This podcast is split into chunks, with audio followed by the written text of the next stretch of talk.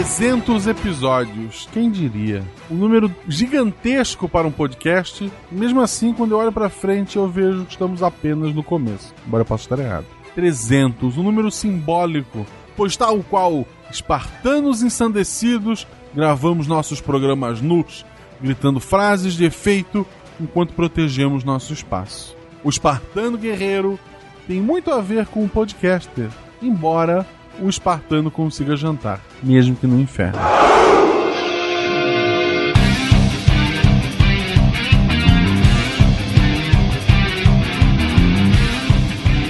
Olá pessoas, aqui é Fernando Malto Fencas, diretamente de São Paulo. E pode ser que este cast tenha uma mensagem criptografada ao longo dele, ou não. Wala Wala! E aí pessoal, aqui é o Pena de São Paulo. E será que a pedra fundamental da criptografia é a kriptonita? Desculpa, gente. Olha eu fazendo referência a super-herói porque o Felipe está aqui. Que lindo, Boa. cara. Você me enche de orgulho, Peninha. Na verdade, os super-heróis são a sua criptonita, né, Pena? Exatamente. Olá, pessoas de São Paulo, aqui é a Nanaka, e vocês sabem a diferença entre uma boa piada de criptografia e uma sequência aleatória de palavras? Eu sei, eu sei, porque eu quase falei essa frase. Qual é? É, nenhuma, porque elas são indistinguíveis. Ah, ok. Tem que ser uma boa criptografia. Agora eu fiquei até com menos vergonha da minha frase inicial, só pra constar. é isso aí, lindinhos e lindinhas queridos e amados ouvintes do SciCast. Eu sou o Felipe Queiroz e É, eu não vi nada, na verdade, mas eu tô interessado. Eu gostaria muito de, de ouvir melhor. É o que era Morse? Era o que que tava vindo aí? Ah, deve ser Morse, né? Provavelmente. O que, que era? Tá, tá, tá, tá, como é que é? Morse criptografia? Saberemos, saberemos. Essa mensagem não tem só criptografia, mas também tem ruído. Exatamente. Olá, aqui é a Bruna do Rio e dois criptógrafos vão entrar num bar. Ninguém mais tem ideia do que eles estão falando. É boa, é boa. Gente, ninguém me pediu qualidade, né? de alguma É. maneira foi legal. Bora, gosto. Diga as passas, Catarina, que é Marcelo Guaxinim e pato, pato, pato, pato, pato, pato, pato. Ralph Wiggum. Que? Vambora. Eu tô tentando buscar referência, eu entendi quem é, mas de qual episódio é isso? Tem um episódio dele que eles estão eles estão brincando na casa dos Simpsons de pato, pato, ganso. Que é tu vai girando em torno das pessoas e batendo pato, pato, pato. Quando tu gritar ganso, a pessoa tem que correr atrás de ti. E basicamente eles ficam o dia inteiro com o Ralph girando e falando pato, pato, pato, pato, pato, pato. pato. Ok. Eu gosto dessa cena, gente, é só isso. Eu vi que tem um vídeo no YouTube que fizeram isso em loop por meia hora. Fica meia hora vendo o Ralph dando voltinha falando pato, pato, pato, pato, pato. É muito bom. Você está ouvindo o SciCast, porque a ciência tem que ser divertida.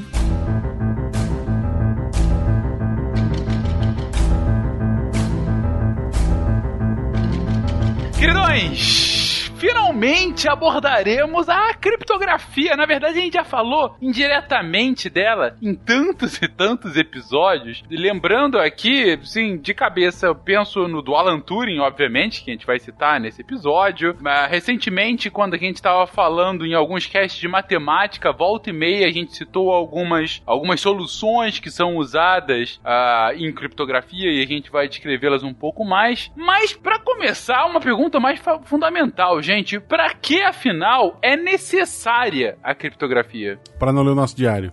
É isso aí, cara. Basicamente. Basicamente isso. Exatamente, acho que a primeira forma de criptografia, assim, não sei de diário, mas eu lembro muito lá na época do primário, da tia Cotinha, de ficar fazendo códigozinhos pra ficar passando o papelzinho de um lado pro outro pra ninguém é, identificar, ninguém entender aquela mensagem. Então, sei lá, coraçãozinho era A, estrelinha B, coisas assim, né? Ou então um código meio estranho, que só aquela outra pessoa que estava recebendo a mensagem ia conseguir identificar e entender aquela, é, aquela mensagem, desde que ela soubesse o que, que significava cada um daqueles símbolos. Mas, Bruna, você, usava, você não usava aquele código que tinha o K com um tracinho em cima para cada uma das vogais, não? Olha, eu não lembro como é que era o código. O K com um tracinho em cima pro A, o K com dois tracinhos em cima pro E, o K com três tracinhos pro I e assim vai. Até os o Z? É escrita de 26 não, não, não, não, só pra devagar. O, o Felipe tem diário, hein, gente? eu usava um código que era assim, eu escrevia o alfabeto em, em linhas, em tipo 5, 6 linhas, cada vez mudava, né? Em uma quantidade de linhas, por exemplo, em quatro, em colunas, quatro colunas, eu escrevia ABCD, aí embaixo EFGH, e aí o código era traços e linhas na quantidade de colunas que indicava a posição, tipo uma batalha naval. Ah, um, um- um código muito famoso que muda as letras por linhas é o japonês. É um bom código, é difícil. Se você não, tem, não souber. Eu lembro que na oitava série, as meninas classificaram todos os meninos por um código gigantesco. E quando a gente realmente descobriu o que significava cada código, é, foi, foi bem triste.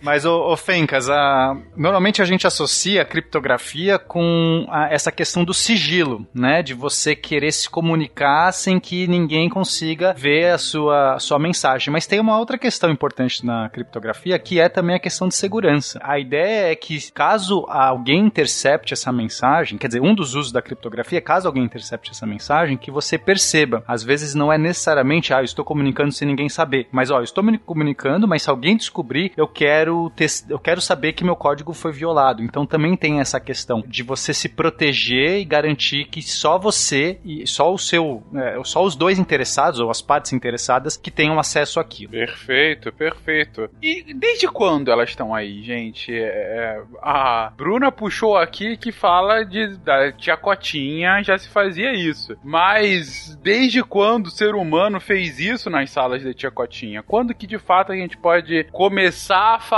que houve pelo menos um estudo ou algumas abordagens em criptografia? Ah, vai falar desde o tio Ramsés, né? Sei lá, na época do Egito. Desde que existe fofoca, Fencas. Quando nasce a fofoca, as pessoas precisam falar umas da- das outras de uma maneira segura, sigilosa, certo? Esse, Olha só.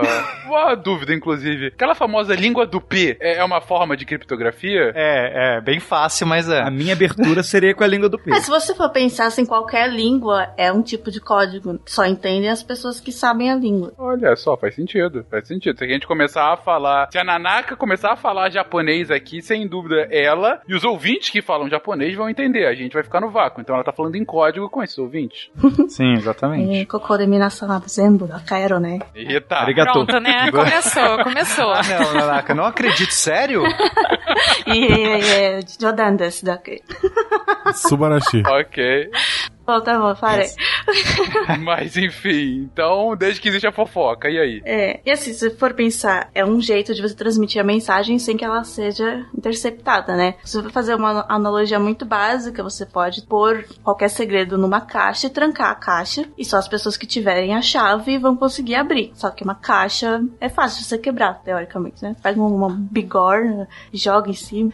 então por isso que começaram a criar códigos, porque era algo mais que não era físico. Às vezes era físico, né? Mas eles uma lógica por trás. Então, essas mensagens secretas existem desde que existiu a fofoca, desde que começaram as civilizações, as pessoas precisavam se comunicar. Por exemplo, os próprios hieróglifos ou alguns desses desses uh, ideogramas, nessas língu- línguas em ideogramas, são considerados um tipo de criptografia, dado que eles eram um código conhecido apenas por uma certa parte da população, por exemplo, os nobres ou os religiosos. Nesse, nesses cenários, a população tinha outra, outro meio de comunicação, tinha outra língua escrita, mas essa era específica de uma certa classe. É, mas é interessante notar que antes mesmo da escrita, a gente já tem alguma coisa, quer dizer, não uma criptografia, porque a palavra criptografia, ela é- significa, se a gente for pensar no grego, criptos é escondido, grafia é escrita, então escrita escondida não tem como ter escrito escondida antes da escrita, né? Por essa definição fica claro. Só que a gente já tem códigos antes.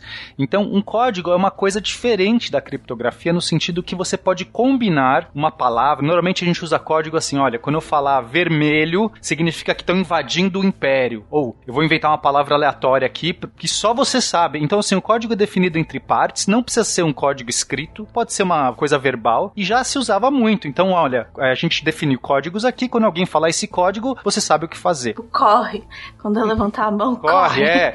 Então, códigos já eram usados antes mesmo da escrita, mas depois, né, quando surge, inclusive os hieróglifos, como a Nanaka falou, é, era uma classe muito, é, muito pequena que podia acessar, e aquilo era quase uma coisa mágica, porque você podia registrar algo numa parede, num lugar, que outras pessoas em outras épocas, em outro momento, poderia ler. Isso por si só, quando você tem um, um mundo que não tem escrita, alguém inventar a escrita já é uma criptografia por si só, porque a pessoa já tem acesso ali a uma coisa que mais ninguém tem. Mas depois, conforme a escrita vai se desenvolvendo e as pessoas, todo mundo vai ficando letrado, ou muita gente já ficando letrado, você tem se você quiser se comunicar de uma maneira escondida, aí você tem que fazer uso de uma criptografia que vai usar uma ideia aí de, um, de uma cifra, né, para transformar uma mensagem em uma mensagem escondida. Agora, existe um outro negócio chamado esteganografia, que também as pessoas confundem. Esteganografia, ele é, também se a gente for olhar no grego, significa escrita coberta, escrita também meio escondida. Tem, tem estegano também tem essa, essa ideia de escondido, mas num outro sentido. A esteganografia é você escrever algo sem que ninguém perceba que você escreveu. Às vezes não está nem cifrado, ou seja, às vezes está em, em, letras normais, em uma, um alfabeto convencional. Mas eu escrevi num lugar que ninguém sabe. Só quem,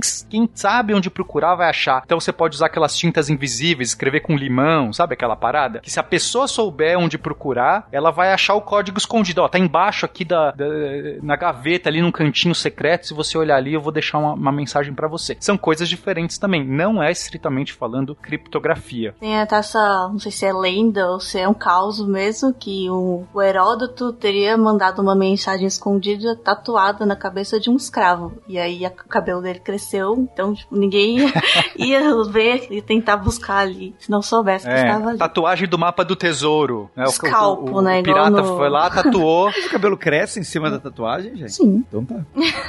Isso aqui no texto é uma vírgula ou um piolho? Que?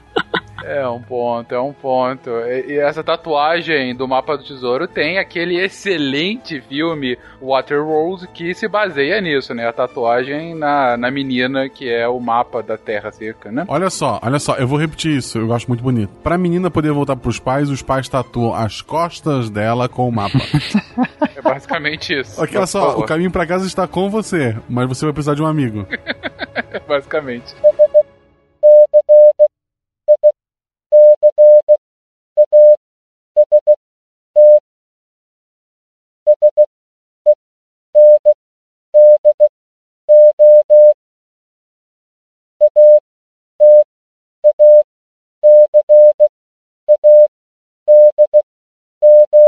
Outro exemplo de cifra já não utilizada na antiguidade, na época dos, dos espartanos, é o chamado citale, eu não sei falar grego, mas é uma cifra de transposição, ou seja, ele pega letras e coloca, transpõe todas as letras para um outro lugar. E como que eles faziam esse caso do citale, citale?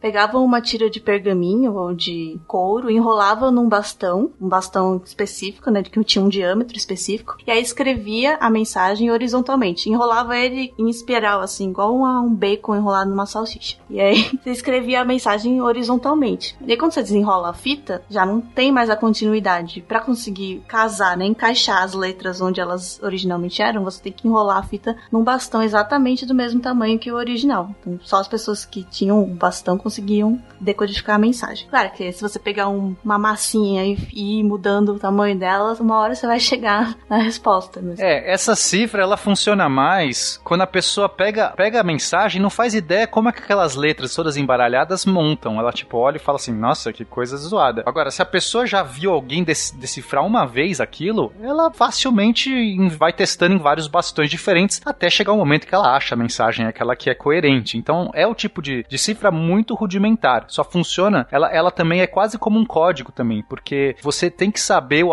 o método de decifrar, mas se uma vez que você determinou um método, método, por si só, ela já é, é facilmente quebrada, né? Então ela é uma evolução do código mais simples, você já consegue passar mensagem, mas o código, quer dizer, o jeito de decifrar em si é a, o grande segredo, né? Enquanto o jeito de decifrar tá, tá, tá secreto, tá, tá contido, tá sigiloso, você mantém. Quando alguém desmascarou o jeito em si, não importa mais a chave, quer dizer, a chave seria, nesse caso, o tamanho do bastão. Uma vez que a pessoa determinou o método, ela testa em várias chaves e acha rapidamente. Talvez aqui, Fencas, até é legal a gente já começar a definir alguns termos de criptografia importantes. Né? A gente está falando de cifra, de código, de chave, né? O que será que então são essas coisas? Então, assim, é, de uma maneira mais geral possível, sem entrar num código, num, num, num método exatamente, porque a gente está falando de uma maneira ampla. Então, primeiro a gente tem a mensagem. A mensagem é aquilo que você quer comunicar com outra pessoa, né? A sua mensagem, a sua ideia original. A cifra vai ser o método pelo qual você transforma essa mensagem num código, e esse código vai ser, às vezes as pessoas usam código como sendo a própria cifra, quer dizer, o próprio método, às vezes não. Então, por isso que é meio complicado. Dentro do,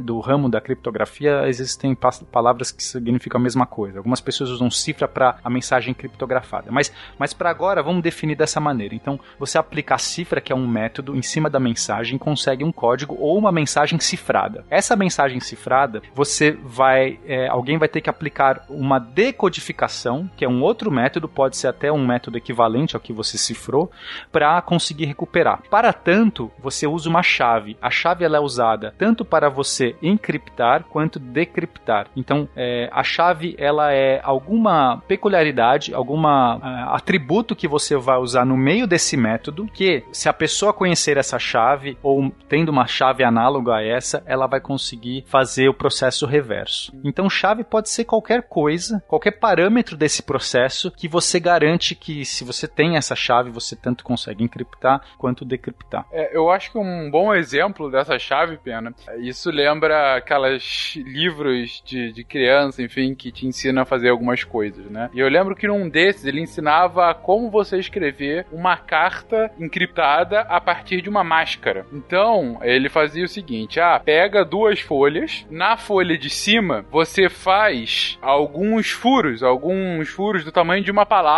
assim, é, e você faz, sei lá, cinco, seis furos, e aí você, com a, a folha por cima, você escreve uma palavra na folha de baixo usando os furos. Não sei se deu para entender. Uma tá em cima da outra com os furos, então você tá vendo a partir do furo a folha de baixo. Então, a minha mensagem é uh, pena, cuidado com a Nanaka. Eu quero, tipo, mandar essa mensagem, mas eu não quero que a Nanaka saiba, porque a Nanaka já falou aqui japonês e ela pode nos atacar futuramente. Então eu quero escrever isso pra você. Sim. Então eu escrevo uma, uma carta e começo com pena, cuidado com a Nanaka. Depois eu tiro de cima essa minha máscara e escrevo nos espaços do meio uma mensagem que não tem nada a ver. Pena, meu amigo, como você está? Eu não te vejo desde que você esteve com a Nanaka. Você se lembra daquele dia? Puxa, ah, cuidado, não, não esqueça de fazer aquilo. E pronto. Aí eu tenho essa mensagem toda. Mas eu mando pra Pena a mensagem e ele tem a mesma máscara. Mas só eu e ele temos essa máscara. Então, quando ele receber a minha mensagem, ele vai ver que mensagem esquisita. E se eu vou aplicar a máscara? De repente, ele tem a mensagem Pena, cuidado com a Nanaka. Logo, a chave é essa máscara. Olha que legal, Fencas. O seu exemplo, ele usa criptografia e esteganografia. Por quê? Porque você está mandando uma mensagem que parece uma mensagem normal. Quem olha nem sabe que ali pode ter uma cifra, né? Talvez ela vai ler o texto. Olha lá, uma mensagem pro Pena. A Nanaka leu, ó, oh, o Pena recebeu uma mensagem aqui no grupo do SciCast. Pô, que legal. Eu nem sabia que ele estava fazendo isso. Poxa, cuidado com essa coisa. Que coisa que é essa? Nem sei. Mas eu, sabendo que é uma mensagem, uso, uso a minha chave e aí consigo recuperar. Então é uma criptografia, porque tem um, um, um processo de encriptação ali, tem uma mensagem escondida. Quem olha nem sabe que está recebendo uma mensagem né, codificada. Esse, esse é um ponto bem interessante. Tem um exemplo bem legal de um do livro lá da. Como chama? Dos Baudelaire, lá das, das infortúnios em série. Desventuras em série. Que a tia louca deles lá, ela era professora de português. E ela deixa uma mensagem para eles muito feliz e enorme. E eles percebem que só algumas palavras têm erros de português, de inglês, no caso. E aí é, é esse, esse esquema aí. Ele pega só essas palavras e aí forma uma mensagem de verdade. É legal. Pessoal, é, eu não sou. Eu não deixei mensagem nenhuma, não, tá? Eu sou só analfabeto. ok. ok. Pra não perder o tempo, né? Vai. Ah, vou voltar nos postos antigos que quando gosto fazia. Não, gente. é, e assim, continuando, né? Já andando um pouquinho pra frente, a gente pode falar também da cifra de César, que foi uma cifra, assim, muito famosa, criada pelo Júlio César, lá em 58 a.C., que é uma cifra de substituição.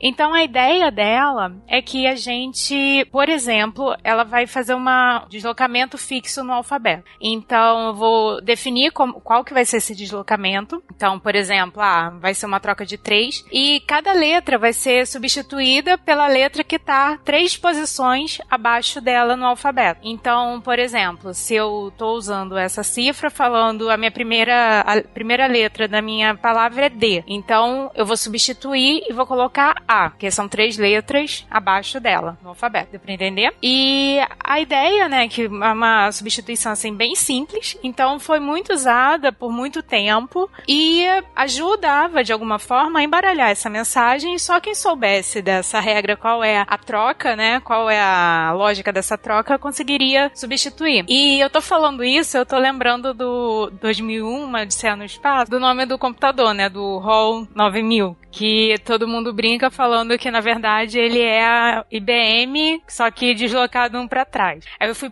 pesquisar um pouquinho, as pessoas falaram que não é não, foi só uma coincidência, mas eu não acredito em coincidência. É mentira! Eles queriam passar essa mensagem. Eu sim. acho, de algum jeito, né, já que é computador, já passar de alguma forma a mensagem. Só que, assim, ainda falando, né, da cifra de César, ela é muito simples, é muito fácil pra gente é, codificar o, a mensagem, mas também é muito fácil pra gente quebrar isso, né, decodificar. A partir do momento que eu descubro qual é essa frequência, né, eu, essa, essa frequência não, esse deslocamento, é, todas as outras palavras a gente consegue quebrar, né, da mesma forma. E, mais do que isso, né, é, dependendo do idioma ou da linguagem que você está usando, é, existem algumas letras que têm uma frequência maior do que outras. Por exemplo, né, no português, é, as letras que são mais frequentes é E, A, O, S, R. Então eu posso, dentro da mensagem, se eu não tenho ideia do que está acontecendo, eu posso procurar quais são as,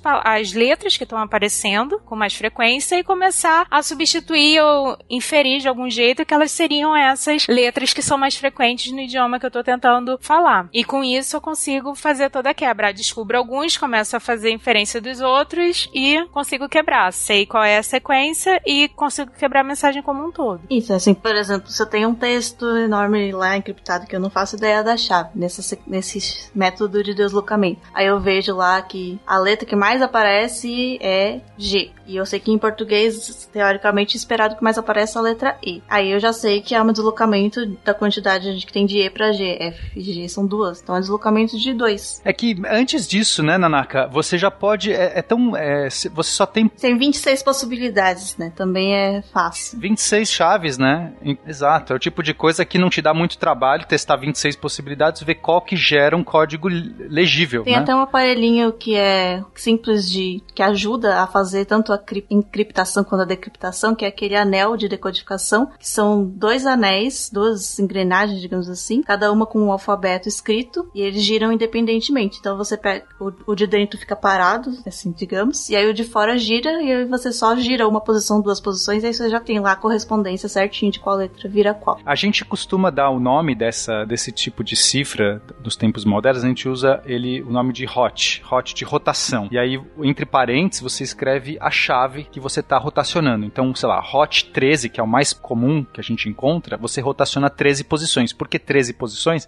Porque dá no metade do alfabeto, né? Então, é só porque, sei lá, alguém começou a usar hot 13 e hoje está mais convencional. O hot 1 às vezes fica muito óbvio, né? Porque você de cabeça consegue olhar todo A vira B, todo B vira C. É fácil de você fazer a correspondência. O hot 13, quem que sabe qual é 13 letras à frente? É mais difícil de pensar. Mas é aquela coisa, a primeira teste que, quando eu vejo uma mensagem criptogra criptografada e eu, que, e eu quero descobrir, eu adoro ficar descobrindo. Mandem para mim, gente, ouvintes, mandem mensagens criptografadas que eu adoro fazer essa brincadeira de, de descobrir. A primeira coisa que eu testo, se eu olho que é um, uma, um código com letras, é o hot. Eu vou lá, hot 1, 2, 3, começo no 13, na verdade, e depois vou testando outras possibilidades. É muito rápido de você descobrir. Então, como é tão fácil de descobrir, né, por causa desses padrões, não só do, da facilidade do teste da rotação, mas também esses padrões de linguagem que a Bruna falou, é, precisa de uma cifra mais forte que consiga é, normalizar essas frequências das letras, né, por exemplo. Só mais uma coisa, Nanaka, é, falando inclusive ainda dessa cifra do César. É, mesmo que você, mesmo que você não consiga facilmente decodificar, tá? Vamos pensar que por algum motivo é muito difícil, tem 200 mil chaves para você testar. Vamos pensar um código mais amplo. É, é, ideogramas japoneses, pode ser? Que aí fica realmente. Você tem que testar todos os 2 mil kanjis. Sim, acho que uns 5 mil. Aí fica difícil fazer o Hot 2000, né? 2000 são os que uma criança da- do ensino fundamental tem que saber. Ah, perfeito, perfeito. Eu quero fazer uma criptografia para crianças do maternal, eu uso 2000. Mas é, o que acontece? Mesmo assim, Fencas, esse código ele não é bom porque ele deixa passar algumas informações. Isso é uma coisa muito, muito importante quando a gente está falando de criptografia e é isso, por exemplo, que acabou arruinando a criptografia dos alemães na Segunda Guerra. A gente vai chegar lá. Mas é, o que acontece? Se você tem um código que deixa você passar algumas informações, mesmo que não a mensagem, por exemplo, eu sei quantos caracteres tem na sua mensagem original. E eu sei que os espaços, nesse caso, continuam sendo espaços, né? Se você não rotacionou espaços, você vai rotacionar para onde espaço? A coisa mais óbvia é não usar espaços, né? Porque você entende uma frase sem espaços, não precisa de espaços. Perfeito. Já é uma coisa mais legal, mas o cara lá, né, tava fazendo para crianças lá, usando o kanji de 2000, deixou os espaços. A kanji não tem espaço, escrita japonesa não usa espaço. É criptografado de, de natureza, né, Nanaka? Esse que é o negócio. Mas supondo que você deixou os espaços, então você primeiro sabe, você não sabe qual a mensagem, você não tem como testar todas as chaves, mas você sabe ver o tamanho das palavras, você sabe o tamanho do texto, o número de caracteres. Aí você fala assim: "Ah, pena, mas isso aí não dá para Como é que eu tenho muito, gente, esse tipo de informação é muito importante. Quando você tá deduzindo, se você sabe as palavras, você já consegue às vezes deduzir muita coisa. Se você já sabe que o cara vai começar talvez com um bom dia, alguma coisa assim. Enfim, o que é importante é a gente entender que uma boa criptografia não pode deixar passar nenhuma informação, nem o número de letras, nem o tamanho da mensagem, nem os espaços. Então, nessa primeira fase, essa criptografia falhou. Além da chave ser óbvia e fácil de achar, ela deixa passar o número de caracteres, número de letras e às vezes até o número de palavras. Então vamos seguindo. Depois, para deixar um pouco mais complexo, isso surgiu a cifra polialfabética, que surgiu muito tempo depois, né? Com a queda do Império Romano ficou um pouco esquecida essa ciência, digamos assim. E aí, na Renascença na Europa, também começaram a surgir novas ideias para criptografia. Em 1466, um Leon Alberti, um italiano, Leon Albert, inventou. Alberti. Por favor, a coxinha com a mão, né? Coxinha. Eu fiz a coxinha. Alberti. Quando a falta nos dá a possibilidade de falar isso com gosto, Nanaka, vamos lá. Ok. Bom, é, vocês falaram. Ele inventou um sistema de criptografia que conseguia embaralhar as letras de uma forma bem melhor, é, que chamou de cifra polialfabética. Então, era aquele instrumento que eu falei que tinha dois alfabetos, um externo e um interno. Só que o alfabeto interno, ele não estava na ordem, estava embaralhado, a ordem das letras, e ele podia ser trocado por outro círculo com uma ordem embaralhada diferente. Então, a chave nesse caso era qual embaralhamento dos alfabetos ele estava usando, e a outra pessoa tinha que ter um círculo com o alfabeto embaralhado exatamente do mesmo jeito, ou saber exatamente a ordem. Entendi. Então, na verdade, o que ele estava fazendo era embaralhar o próprio círculo. Uhum. Aí não ia. Todo mundo que conhece o alfabeto sabe a ordem do alfabeto. Aí com, a, com, a, com somente a deslo- o deslocamento era fácil de testar. Ah, Agora você não vai entendi. saber qual é a ordem Entendi. de alfabeto que ele tá usando. Entendeu? Ele faz o deslocamento mais o embaralhamento. Entendi. Então, ao invés de ser ABCDFG,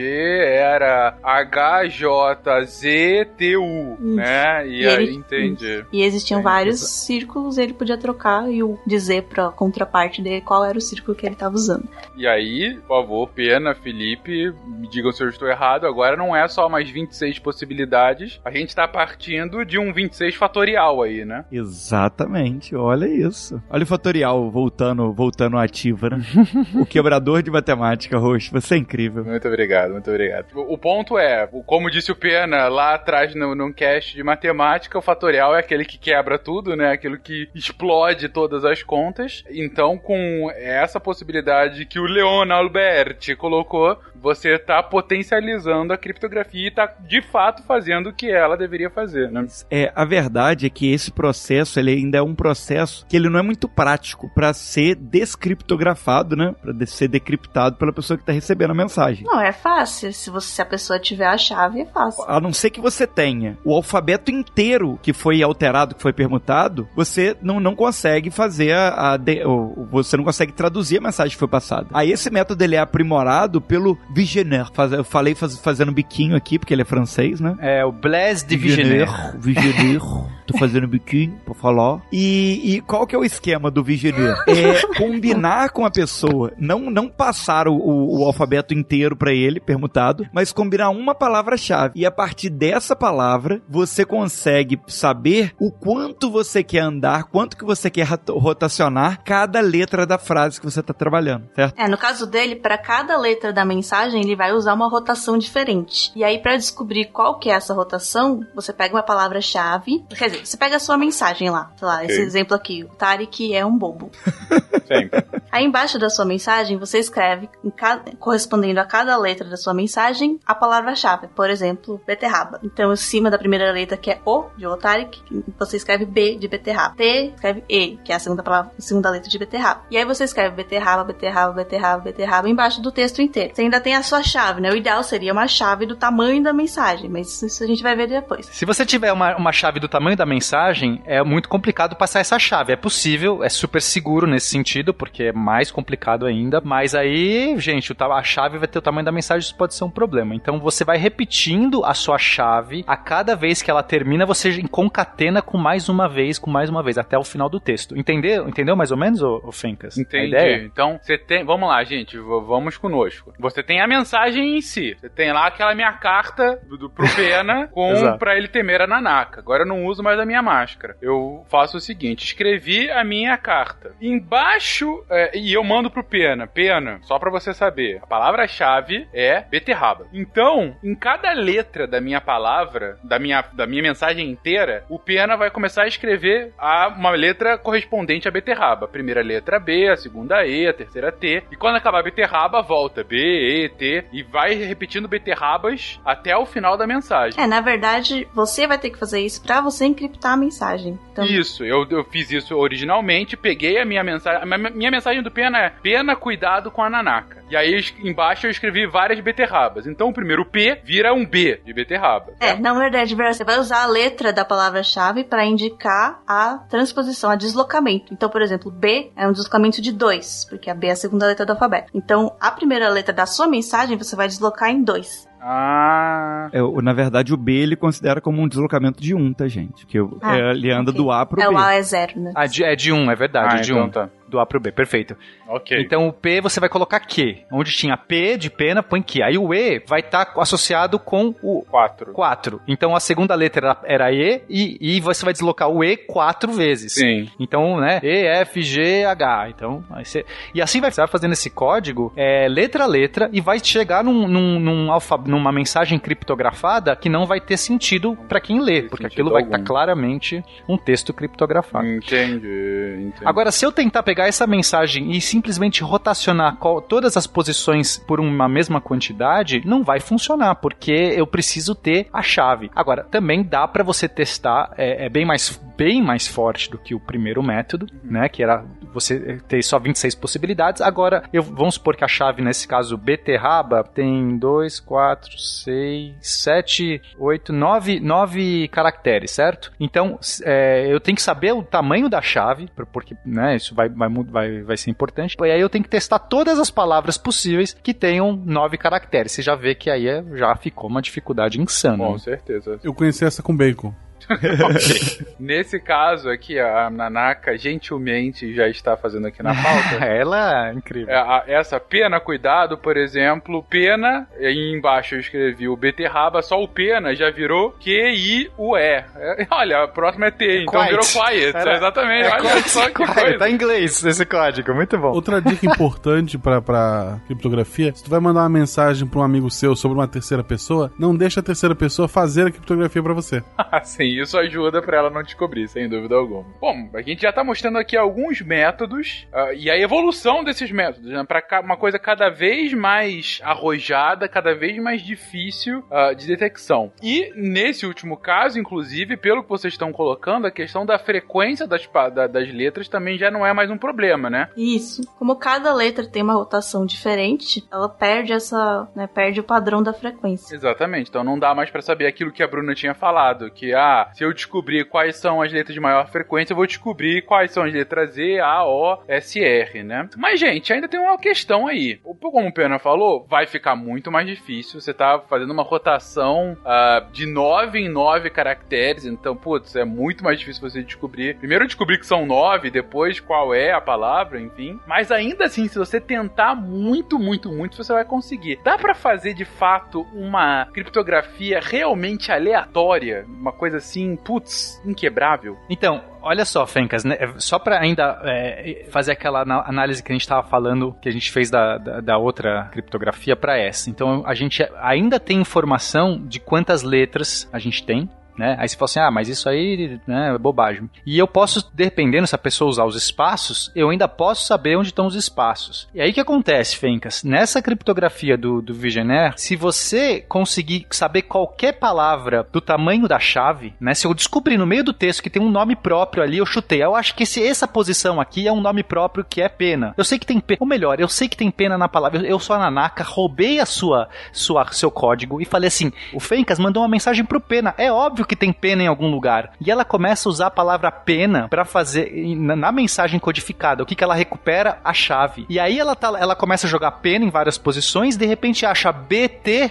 BT, o que, que pode ser BT, BT raba? E ela deduz. Se você conseguir saber uma palavra do tamanho da chave, você deduz a chave, você deduz a mensagem inteira. É perigosíssimo isso. Entendi. Não é nem por força bruta. Força bruta nesse caso é ruim. Quer dizer, eu vou testar todas as palavras do alfabeto, nem do alfabeto, teria que testar qualquer palavra de qualquer jeito. Eu nunca vou conseguir, mas basta eu ter uma informação privilegiada privilegiada, ou seja, saber se tem um nome próprio, saber se uma palavra. E aí eu consigo quebrar o código inteiro. É realmente frágil nesse sentido. E a gente e é isso que a gente usa, inclusive, de é, criptografia ou análise social. Porque eu conheço alguma coisa do, do, por trás daquela mensagem, tenho uma ideia, né, de quem mandou, por que mandou e tal, e eu consigo ter benefício. Esse, por isso que a melhor criptografia ela não pode dar informação nenhuma, nem de quantos caracteres tem na mensagem. Então, nesse caso, ela falha nesse sentido. Mas sim, podemos ter um, um, um passo 2 desse tipo tipo de codificação, que a gente chama de one-time pad, ou criptografia de chave única, que a ideia é você usar a chave do tamanho da mensagem. Se eu fizer isso, eu não tenho a repetição, né, o beterraba, beterraba, beterraba. A chave vai ser o tamanho inteiro da minha mensagem. E às vezes,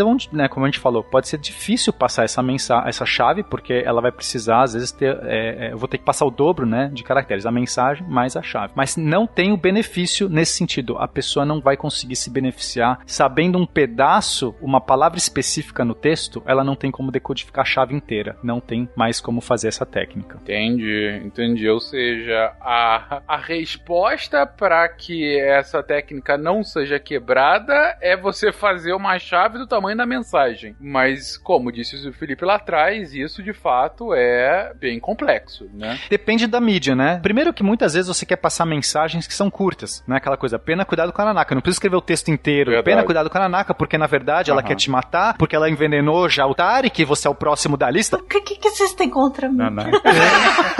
Descobrimos tudo, Nanaka. Você... Agora, é, na mídia que a gente usa hoje, computação, a gente, na verdade, está criptograf... criptografando coisas gigantescas porque é, você nem está vendo aquilo. Aquilo está sendo feito automaticamente pelo seu computador. Então, você passar o dobro de texto, né, em vez de 200 mil palavras, você passar 400 mil palavras, não vai fazer muita diferença em termos de processamento. Então, nesse sentido, é tranquilo a gente usar. O One-Time Pad. Agora, qual é o pro problema do One-Time Pad? Fencas, é, eu, eu sou um estudioso estudioso de criptografia, eu adoro esse assunto e ah, inclusive no curso que eu tava fazendo, a gente viu quão frágil é o você usar o one-time pad duas vezes. E as pessoas não têm essa noção. Então ela vai lá e fala assim: "Ah, criptografia aqui uma mensagem com uma certa chave gigantesca lá, não sei o quê". E aí de repente ela usa de novo essa chave para criptografar uma outra mensagem. Ela fala assim: "Ah, tá tranquilo, eu posso fazer isso porque é, é tão grande essa chave, ninguém vai chutar isso", né? O pensamento da pessoa, ninguém vai chutar. E poxa, o meu receptor da mensagem já tem essa chave lá. Já, ele já tem uma chave, por que, que agora eu vou ter que passar outra? Usa a mesma chave, né? Gente, é o tamanho dessa parada, não tem como errar. Só que esse é o grande problema. Um interceptador que consegue interceptar as duas mensagens criptografadas, né? Imagina que você está usando um meio, um caminho que é perigoso. A pessoa, alguém pode interceptar sua mensagem no meio do caminho, né? E, e se você não sabe que essa pessoa está interceptando, né? Às vezes você nem sabe. O ideal é você ter uma criptografia que se alguém interceptar, você, você tem como saber. Nesse caso, você não sabe, porque a pessoa leu o texto, copiou, e você nem sabe que alguém tá lendo. A pessoa compara duas, as duas mensagens, e se ele sabe que a mesma chave foi usada, ele nem precisa saber qual a chave, basta ele saber que existe a mesma chave. Ele consegue fazer um processo matemático para descobrir a chave. Basta ter duas mensagens. Então, é muito frágil também se a pessoa, por isso chama one time pad, ou cifra de chave única. Só use uma vez, nunca use duas vezes. É, é, a gente já viu muito uso, inclusive acho que nas urnas eletrônicas, um dos, dos problemas de criptografia que foi detectado, eu acho que era, era isso. Você tinha uma chave codificada fixa, e mesmo que fosse uma chave desse tipo, a pessoa conseguia em dois usos encontrar a chave. Quer dizer, você não pode ter uma chave codificada fixa. Para cada mensagem, você tem que gerar uma chave nova, senão esse método falha, naufraga imediatamente. Ok, beleza. E ainda bem que esse cast está saindo depois das eleições para que não sejamos acusados de que fazemos parte da conspiração.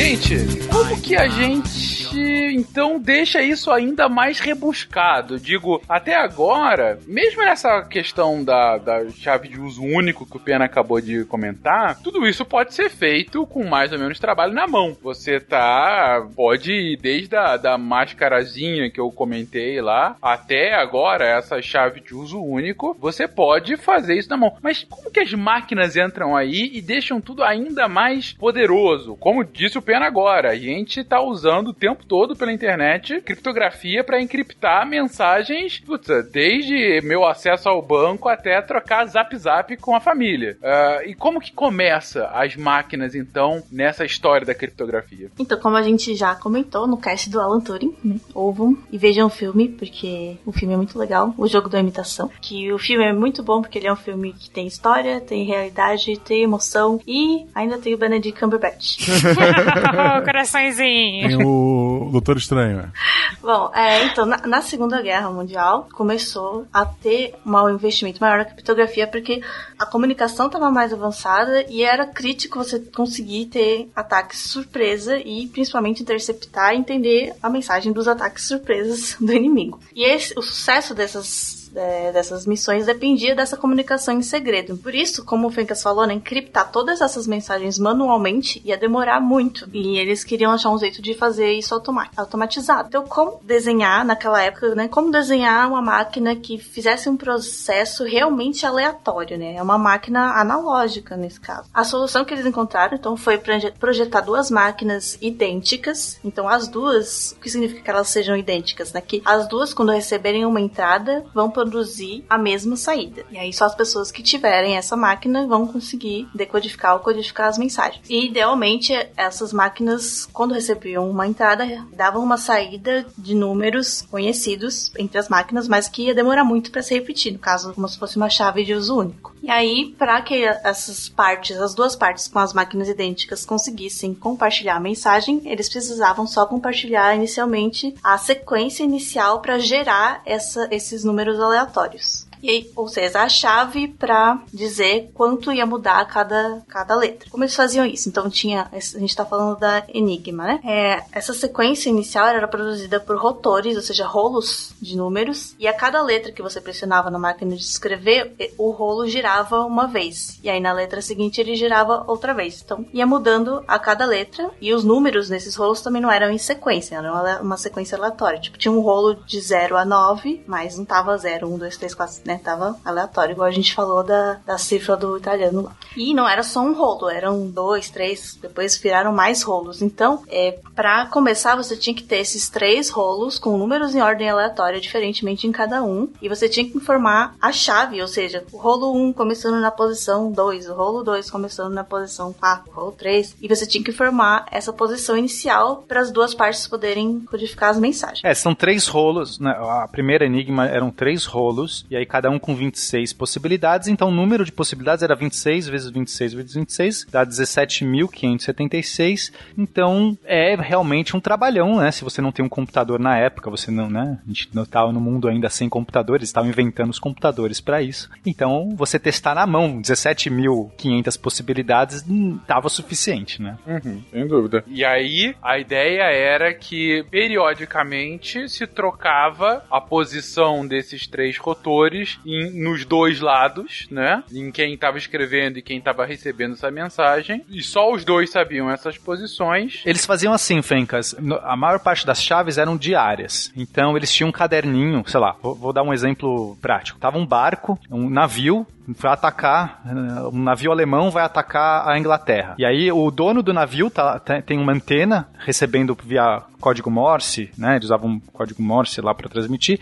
E ele tinha um caderninho com todas as chaves de todos os dias. Então, dia 1, um, chave tal, dia 2, a chave é a posição de cada um dos rotores. É, inclusive, não só a posição inicial, mas também dava para mudar a ordem dos rotores em si, né? Tipo, rolo A, rolo B, rolo C, ou rolo C, rolo B, rolo A. É que nessa, é, nessa primeira, a Enigma teve vários, uh, várias atualizações. Essa primeira era o mais simples mesmo, era tipo sempre rolo 1, 2, 3. Aí depois eles foram melhorando. Ah, agora, gente, além de fazer isso, vamos trocar as posições dos rolos. Aí depois, vamos adicionar mais rolo. Ah, vamos agora escolher quais rolos entram, quais rolos saem. Elas foram progredindo, tá? Então, a versão final da Enigma é, era bem mais complexa que essa. Mas enfim, no começo lá, só para ficar fácil. Então, o cara tinha é, na cadernetinha dele todas as chaves para valendo, sei lá, um mês, né? Não podia ser pra vida toda, porque se o cara roubasse aquela cadernetinha, ele ia decodificar a vida toda do, dos códigos do cara. E aí, o, todo mundo, né, todos os oficiais recebiam essas cadernetinhas toda semana, né? Ou todo mês. X, num, num prazo tal, de uma maneira oficial, uma maneira segura, todo mundo recebia essas cadernetinhas. Aí na manhã do dia seguinte o cara vai lá, muda o rotor. Então, o, o, os ingleses, eles tinham um dia para decodificar a mensagem, porque no dia seguinte era outra. Então, assim, você quebrou, você quebrou a chave no final do dia e o ataque já foi, né? Assim, o ataque vai acontecer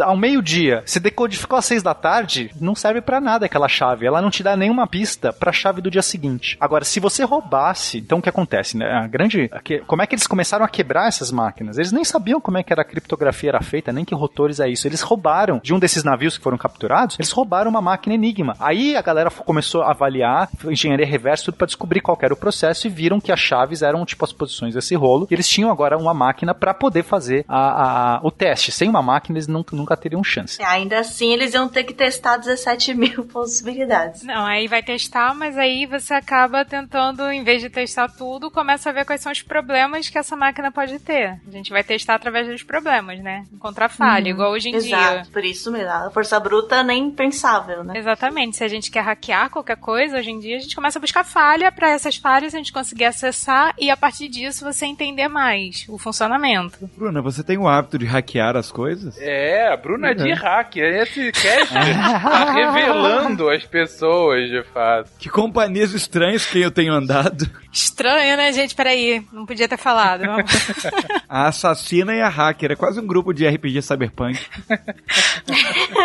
Existe um método, Fenka, chamado força bruta. Sim. Que é você testar à mão todas as possibilidades, né? Uma por uma. A gente falou sobre isso, inclusive, na, no cast de matemática discreta, né? Essa ideia. E nesse caso, esse força bruta não era muito fácil, né? Você tinha que ter muita gente e realmente eles colocaram, uma época, é, eles, eles tinham um departamento inteiro para isso, com muita gente testando essas coisas. Mas aí o que acontece? Quando eles perceberam que dava para quebrar, ah, os alemães trocaram a máquina Enigma, adicionaram mais dois rolos. Aí ficavam cinco rolos, e sendo que desses cinco rolos, eu acho que quatro entravam, ou seis rolos, era uma coisa assim. Aí Caraca. aumentava em muito essas possibilidades, porque aí você tinha já uma permutação de rolos, mais quais entram, quais saem. Nossa, aí esse número era aquela coisa do fatorial, explodia. Se aumentava um pouquinho, um passo a mais, esse número já virava 17 milhões, em vez de 17 mil. Então, como a Bruna falou, como é que a gente quebra esse código? A gente não pode usar força bruta, a gente tem que ser mais esperto do que isso. É, e aí, e aí como, só, não sei se é uma curiosidade de entender melhor como funcionava esse mecanismo, né? Cada rolo tinha é, no meio do rolo lá contatos elétricos de cada lado do rolo, e aí quando um rolo girava, conectava o contato com o outro rolo numa posição diferente. E esse contato ia para tecla, na verdade, Depois ainda adicionaram mais uma camada de, de transposição, que esse contato, por exemplo, dizia o número 8, ele não ia para a tecla 8, ou a tecla A, ele ia para um, uma camada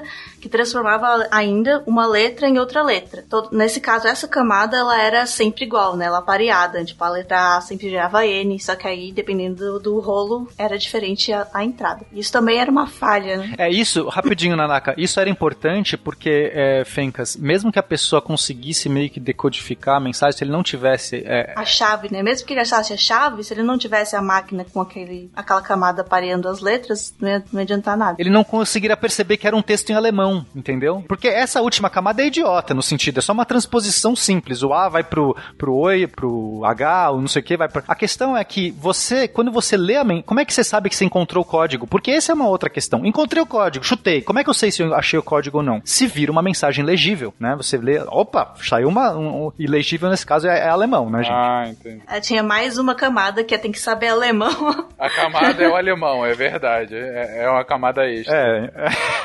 Mas aí, se a pessoa, se tem um cara que entende alemão e ele vê um texto em alemão, ele reconhece na hora e fala assim: tá certo, achamos o código. Agora, se você chega num texto que não parece nada, você tem que aplicar mais essa camada de, de transposição para ver se sai um texto em alemão. Então, isso é mais uma dificuldade, é só mais um empecilho que, né, que no processo. Não, mas que faz todo sentido, porque, nossa, eu posso imaginar. Você tem lá 17 mil possibilidades de achar seu texto certo. Você deu uma sorte do caramba e de repente você achou. Aquela uma em 17 mil. Só que o que vai sair não é um texto legível, ainda é um, um, texto com uma transposição, ainda que seja o mais simples possível. Você não vai bater o olho e já vai ver, ah, é uma transposição. Você não vai nem saber que tá certo, porque você não sabe que você achou um em 17 mil. Ou seja, que desespero. Realmente é um negócio bem complexo de, de se solucionar.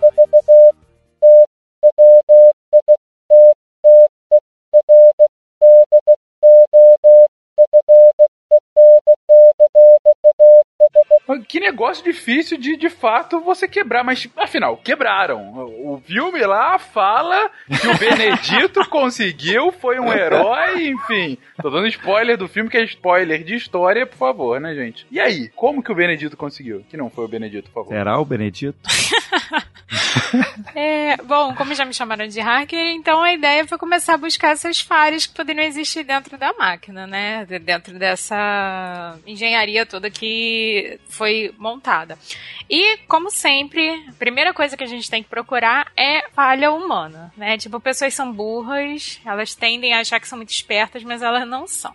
Então, a ideia, né, um primeiro problema que eles identificaram é que a chave que era definida todo dia, esperava-se que ela fosse aleatória, né? Então cada dia tivesse uma chave diferente com uma um tipo de sequência, mas humanos, elas é, eles têm essa ideia de achar que ah, é, tem que ser aleatório então, se eu quiser colocar um, um, um, um, um, um, um como uma chave para isso, isso não pode ser aleatório, sabe? Então, é, os humanos acabam, né? Quem estava definindo essas chaves para serem feitas, eles acabam fazendo uma certa repetição de padrões. Então, observando esses é, diariamente, né, de algum jeito, é, as chaves que eram identificadas, você consegue identificar padrões que podem ser é, identificados nessas mensagens. Vamos supor, só para dar um exemplo, o cara conseguiu decriptar uma dessas mensagens, né? Eles fizeram aquele esforço naquele dia, chegaram, acharam, acharam por sorte, força bruta, não importa como, acharam uma.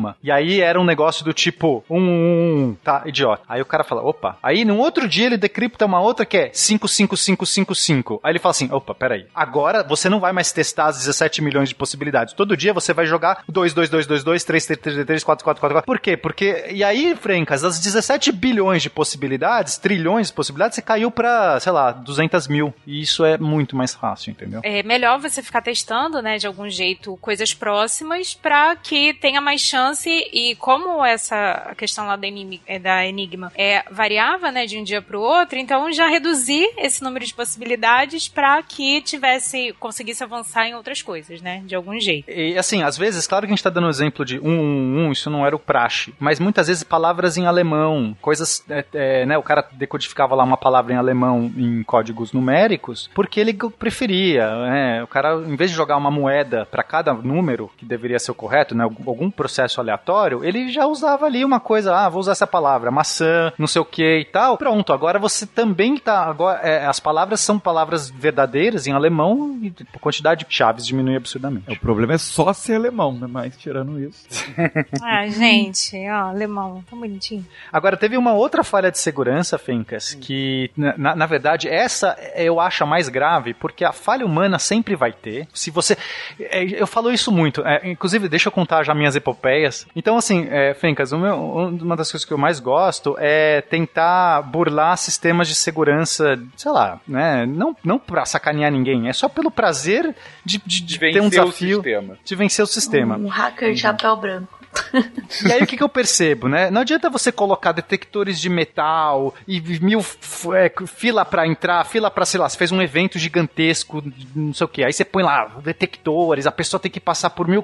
Sendo que você não treina as pessoas. Porque você acha que os aparelhos são a sua segurança. As pessoas têm. Até as pessoas acham que um cadeado é seguro. Não, um cadeado normal. Você compra um cadeado fala assim, pronto, tranquei minha porta, tô seguro. É ridículo. É só a falsa sensação de segurança. Porque a maior parte dos cadeados são facilmente quebráveis, né? Você consegue abrir um cadeado, às vezes, sem muita dificuldade. Um especialista nisso vai, vai fazer isso, eh, às vezes, menos de um minuto o cara consegue abrir. Mas voltando à questão, então o cara cria mil máquinas lá, raio-x, não sei o que, protocolos, e as pessoas, elas que também estão ali, não foram treinadas adequadamente, ou mesmo que foram fencas, é muito difícil o humano fazer o mesmo protocolo, com a mesma atenção para, sei lá, um evento com 500 mil pessoas. Para 500 mil pessoas que podem às vezes entrar, sair do evento várias vezes, o cara fica atento no, no primeiro minuto lá. Se ele começou a trabalhar, oba, não, aqui raio-x, o outro tá na fila do não sei o que, tem que checar aqui, dar o tagzinho, sei lá. Depois de uma hora fazendo isso, Finca, você acha que a atenção dessa pessoa consegue, mesmo que ela foi treinada, hein? Muitas vezes elas nem são treinadas. O cara acha que o raio-x é a garantia dele. Aí você passa do lado do raio-x, de boa, sem ainda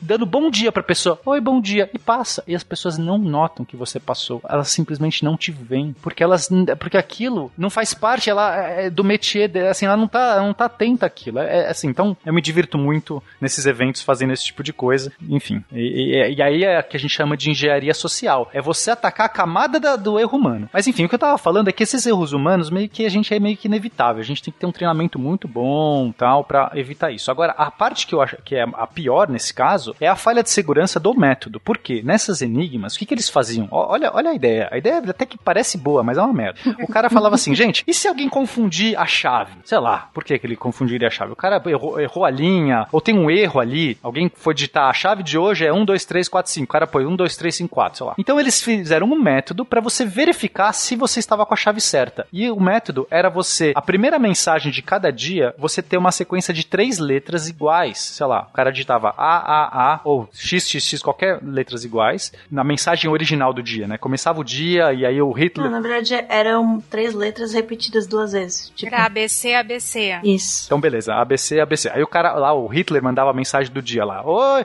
é, um, dois, é, ABC, ABC. Oi, gente, tudo bem? Vamos começar os preparativos do dia de hoje. Hitler mandou. Oi, gente, tudo bem? Hitler era um cara muito sociável, aparentemente. É, eles identificaram que ele sempre mandava dois pontinhos e o, e o, o sorriso, né? E o sorriso, exatamente. Um Bom, aí o que smile. acontece? A- a- o, o cara que tava lá no, no barco recebendo a mensagem, ele via, olha, tem ABC, ABC. Opa, bateu. Eu garanto que eu estou lendo a mensagem certa. Até uma ideia de vai que alguém manda uma mensagem falsa, né? Um, um outro britânico finge que é o Hitler, mas ele não sabe que ele tem que mandar ABC, ABC, ou sei lá, qualquer três letras repetidas. E aí o cara, ah, então beleza, tá certinho. Só que isso, gente, é uma falha absurda de segurança, porque todo mundo que estiver recebendo aquela mensagem, uma vez que você identificou que existe esse código, você quebrou vários códigos e viu que tá sempre lá ABC, ABC, ou que seja três letras, você fala assim, opa, isso é um padrão. E tendo esse padrão, você é muito mais fácil de você reduzir. Se não fosse esse erro, Fencas, esse tipo de erro, talvez nunca é, tivessem descoberto as, a, conseguido descobrir as mensagens, sabe? Tipo, é o tipo de coisa que, que vale uma guerra. Entendi. Ou seja, o ponto aqui é que a tecnologia por trás ela tinha o nível de criptografia uh, mais que suficiente para impedir que as mensagens fossem lidas, mas o erro humano, o erro do método, o erro do, de, de, do processo de como elas seriam utilizadas acabou sendo o calcanhar de Aquiles da Enigma e fez com que o Cumberbatch virasse o Sherlock Holmes depois. no caso do Alan Turing, né, é porque as decriptografias, do, o, o departamento de, de decriptografia que eles tinham lá no Bachelor Park já era bem anterior ao Alan Turing, tá? Assim, eles já estavam vários anos. O Alan Turing realmente é, aprimorou, ele começou a inventar a máquina mesmo para facilitar esses processos. Mas depois, na época do Alan Turing, eles já tinham corrigido isso, eles já tinham implementado a Enigma versão whatever, e eles não estavam mais fazendo esse erro. O que o Alan Turing conseguiu, é, é, uma, não da equipe, não o Alan Turing, mas a equipe do Alan Turing conseguiu perceber justamente essas mensagens de bom dia, Hi Hitler, né, que eles colocavam, né, no começo, sempre tinha lá, primeira coisa era um Hey Hitler, e aí a mensagem, bom dia, ou às vezes passava informação sobre é, o tempo. e aí funcionava a mesma coisa que a ideia de você, você já sabia que o começo da mensagem era Hey Hitler, ou o, o tempo hoje está, está chuvoso, alguma coisa assim, pronto, bastava isso para você conseguir quebrar. Então a máquina do Turing não era tão rápida para testar todas as milhares de combinações, mas ele programou ela para testar só, começar testando só essas, tipo, bom dia, boa tarde, não sei o que, o tempo tá chuvoso, Hi Hitler. E aí ele encontrou, né, assim, dentro das, das bilhões de possibilidades, caía para só algumas milhares e a máquina conseguia gerar. E assim eles venceram a guerra, né, venceram, assim, eles conseguiram uma vantagem absurda para ter uma, uma vitória, mesmo que é, em alguns momentos eles tivessem que não acusar, tivessem que reagir sem parecer que tinham recebido a mensagem. É, a gente explicou no, no caso do Alan Turing, né? Porque eles não podiam chegar lá e acabar com o um ataque surpresa, porque aí os alemães iam pensar, pô, eles estão sabendo que, que a gente tá falando, né? Então vamos mudar todo o esquema. Imagina, imagina essa decisão, Fencas. Imagina isso, você tá lá sabendo que vão atacar o lugar tal e vai matar milhares de pessoas, você não pode mandar evacuar, porque se você mandar evacuar, eles vão saber que você quebrou o código, eles vão no dia seguinte mudar tudo, inventar um novo negócio, você acabou de, de, de ter a vantagem. É muito complicado. Bizarro. Isso. É você escolher quem vive e quem morre, né? É realmente bizarro, mas enfim, é, é uma escolha de certa forma maquiavélica, mas ao mesmo tempo que por um período de guerra tem um racional implícito, né? Bom, mas hoje a gente não tem mais máquinas analógicas, nem uh, esse tipo todo elaborado, uh, analogicamente, perdão a repetição, uh, de, de sistemas para que essas mensagens sejam encriptadas. Hoje a gente tem encriptações digitais. E como que isso funciona? Como é esse mundo criptografado no qual a gente, não é exagero dizer, a gente vive hoje nesse sistema encriptografado? Ou então, com a computação, né, deixou de ser apenas mensagens escritas, mas qualquer coisa pode ser transmitida de forma encriptada ou não, por exemplo, imagens, identidades, enfim, identificações, né, qualquer coisa. E também, como a gente está trabalhando agora só com blocos lógicos, né, 0 e 1, um, em vez de trabalhar com um alfabeto conhecido, por exemplo, ou mesmo uma língua conhecida, isso aumenta a complexidade, né? Você pode pensar, ah, não, mas 0 e 1 um são menos símbolos, então vai ser mais fácil. Mas se você pensar que cada 0 0 ou 1 um, não te diz nada, né? Tipo, 0 ou 1 um é, é, muito pouco, não vai te dizer nada do que se for uma letra de um alfabeto. Eu acho que, assim, os computadores, eles, eles trouxeram um poder de computação que facilitou muito na quebra de certos códigos, no momento que você pode fazer uma força bruta, em vez de fazer por lá um monte de pessoas testando na mão, você de repente pode testar milhões de possibilidades em um segundo. Então, nesse sentido, tem uma vantagem, mas ao mesmo tempo te permitiu trabalhar com, como a Nanaka disse, mídias de variadas. Como é que você faria uma mensagem criptografada antes? Como é que você faria? Seria um método muito complexo. A pessoa tem que desenhar pontinhos, né, pontinhos no negócio e juntar esses pontinhos todos para decodificar sua mensagem, sua, sua imagem. E aí o computador permitia assim você poder codificar qualquer coisa. Um exemplo dessa criptografia de imagem antes de ter computação, né, seria aqueles óculos assim que aparecem nos filmes de, de conspiração e tal, que a pessoa põe o óculos e enxerga um desenho por cima do papel que verdade. Tem um, um, aquele. É um curta, né? Que um cara tem um óculos que enxerga a verdade por trás da, do mundo, né? É, e tem várias mensagens escondidas. Então ele, ele tá normal vendo o mundo. E aí ele coloca o óculos, é, sei lá, olha pra uma banca e as revistas estão escrito: ah, consuma, consuma, vaidade, coisas assim. Ele vê. Não sei se já chegaram a ver. É, mas nesse exemplo que eu falei, ainda seria um tipo de estenografia, né? Porque na verdade tem uma mensagem oculta ali que você precisa de um método para enxergar. Só que tem uma questão importante dos computadores também, Fincas, que aquilo que eu tava falando até no começo, qual é o objetivo da criptografia? Então, é, ah, esconder a mensagem. Só que com o uso dos computadores, não basta, é, outros usos, outras necessidades começaram a aparecer. É, não apenas você ter um código que é, você consiga passar para uma outra pessoa, ou seja, o sigilo, mas você também quer garantir a integridade dos dados. Eu quero garantir, às vezes, que a minha mensagem chegou corretamente, ela não foi deturpada no meio. Se você tem uma região que tem ruído no, na comunicação, né? Se é um Wi-Fi que vai receber um monte de coisa. Se eu mandei um texto e aí chegou lá o texto e ele não bate numa certa checagem que eu posso fazer, eu recuso, falo assim: não, a mensagem não chegou, tá errado. Então, mais um uso que você pode usar essa camada criptográfica para garantir isso. Outra coisa que você pode garantir, autenticidade. Eu, posso, eu, eu quero garantir é, apenas a pessoa específica, uma pessoa específica que ela tem que logar num sistema, ela tem que, é, de algum jeito, se autenticar para ter acesso a essa mensagem. Eu também, quero, às vezes, quero garantir que ninguém conseguiu interceptar essa mensagem. É, outro exemplo também no cast, acho que de blockchain, a gente falou sobre confirmar que, é, que aqueles dados não tiveram nenhuma manipulação é, na hora que a gente estava montando os blocos, né? Então tem uma criptografia por trás para garantir isso, para que o encadeamento não sofreu nenhuma é, mudança, nenhuma modificação. Exato. Dependendo do processo, isso é mais importante do que garantir o sigilo. Às vezes o sigilo não é importante. Blockchain, o sigilo não é importante. É legal que todo mundo da rede possa verificar. O que eu quero saber é se não tem nenhum ataque ali no meio. É, outra coisa, assinatura digital. Às vezes eu, eu, vou querer é, garantir que alguém aceitou termos específicos ou que né, anue certa coisa e ela precisa, eu tenho que saber que ela é a mesma pessoa, quem assinou é a pessoa de verdade. Então, começou a aumentar a, o número de camadas né, pra, do uso da criptografia. Tudo isso vai ser, é, utiliz, vai ser abordado com métodos de criptografia. Um dos, dos, dos, usos mais interessantes é a invenção do hash. Qual que é a ideia do hash? O hash, você vai fazer um algoritmo, um processo né, de manipular uma certa mensagem para gerar uma outra mensagem que não tenha como você recuperar a original. Se você só tem acesso à mensagem hasheada, a mensagem criptografada, você não tem como recuperar.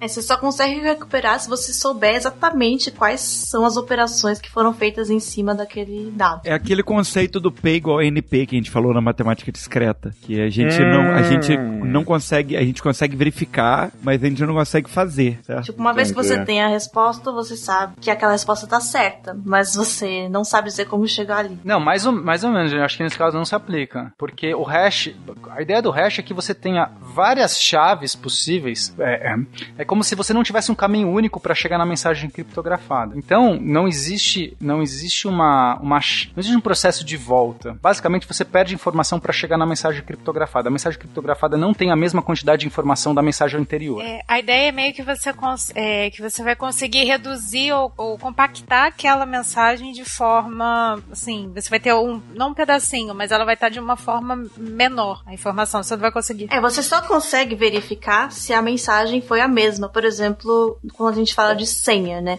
Você, quando você passa uma senha, você escreve lá beterraba, batatinha, uhum. e você passa pro, pra, beterraba, por uma... batatinha, boa senha, boa senha. por uma função de hash, vai fazer lá as operações e vai dar um, um código lá, blá, blá, blá, sei lá, 1, 2, 5, 20 mil. E aí... Como é que é? 1, 2, 5, 20 mil? É, tipo, qualquer coisa.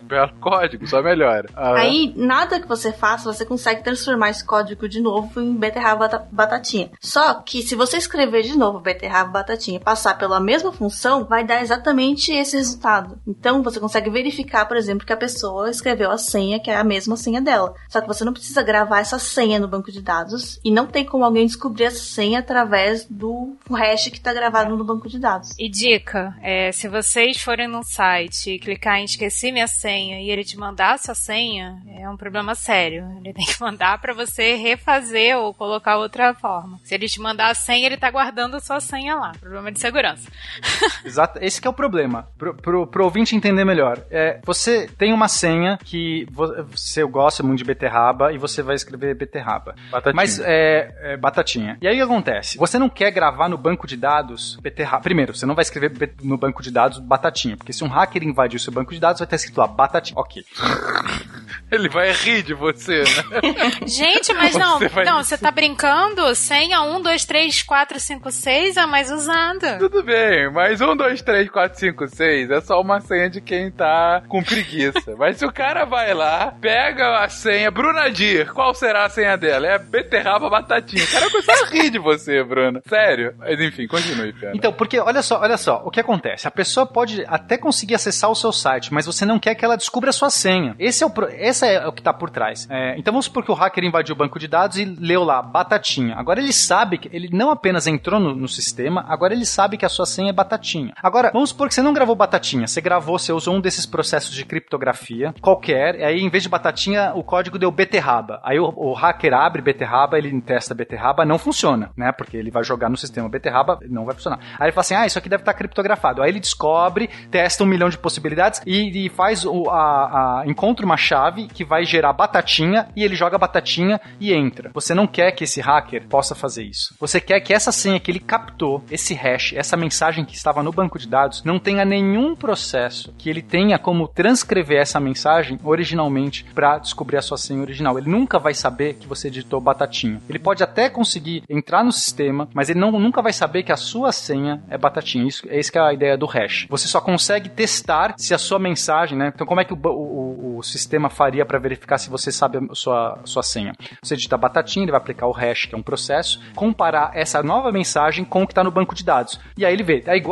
É igual você entra, você acertou a senha. Qual é a minha senha? Não faço ideia. O- a pessoa que está no banco de dados, o sistema não faz ideia da sua senha, nem ele sabe. Entendi. Ele só sabe que quando você joga a sua senha, você passa pelo processo e dá exatamente o que ele tem gravado no banco de dados. Mas ele não consegue recuperar por nenhum processo qual é a sua senha original. E Entendi. é essa que é a, a importância desse método. Assim, agora todos os, os sistemas vão só gravar o hash, né? Um bom sistema feito por pessoas decentes. E essa é a segurança que ele tem que se o hacker atacar esse sistema, ele não tem como recuperar a senha das pessoas. Porque mesmo que ele jogue esse hash no sistema, o hash não vai, não é a senha. o hash não vai, é a senha, exatamente. o hash vai passar por um processo e vai dar um outro hash que não vai bater. Entendi, entendi. E assim você preserva de verdade e dá, na verdade, a isenção do, do, do, do órgão que está pegando as senhas, é assim que ele se isenta do tipo, olha, me invadiram aqui, porque nenhum sistema é a prova, né, é, de tudo. Não tem como ninguém falar, é uma ilusão você falar, meu sistema é a prova de hackers. Isso é idiota, todo sistema tem falhas. Mas você diz assim, eu não gravo o cartão de crédito dos meus usuários, eu não gravo senha dos meus usuários. Você pode roubar meu, meu banco de dados à vontade. É um problema porque eu não quero que façam isso. Mas se roubarem, ainda assim tá tudo preservado. O cara não tem como descobrir o código do cartão de crédito nem as minhas senhas. Entendi. Então, resumindo o que o Pena colocou aqui, gente. A grande inovação inicial que as máquinas conseguiram trazer pra gente, na verdade que a gente trouxe a partir das máquinas, não são as máquinas ainda que, ainda que estão nos programando, mas a grande inovação que a gente conseguiu com isso é que, a partir dessa lógica do hash, você não necessariamente mais, por exemplo, para uma senha, você precisa com que o site guarde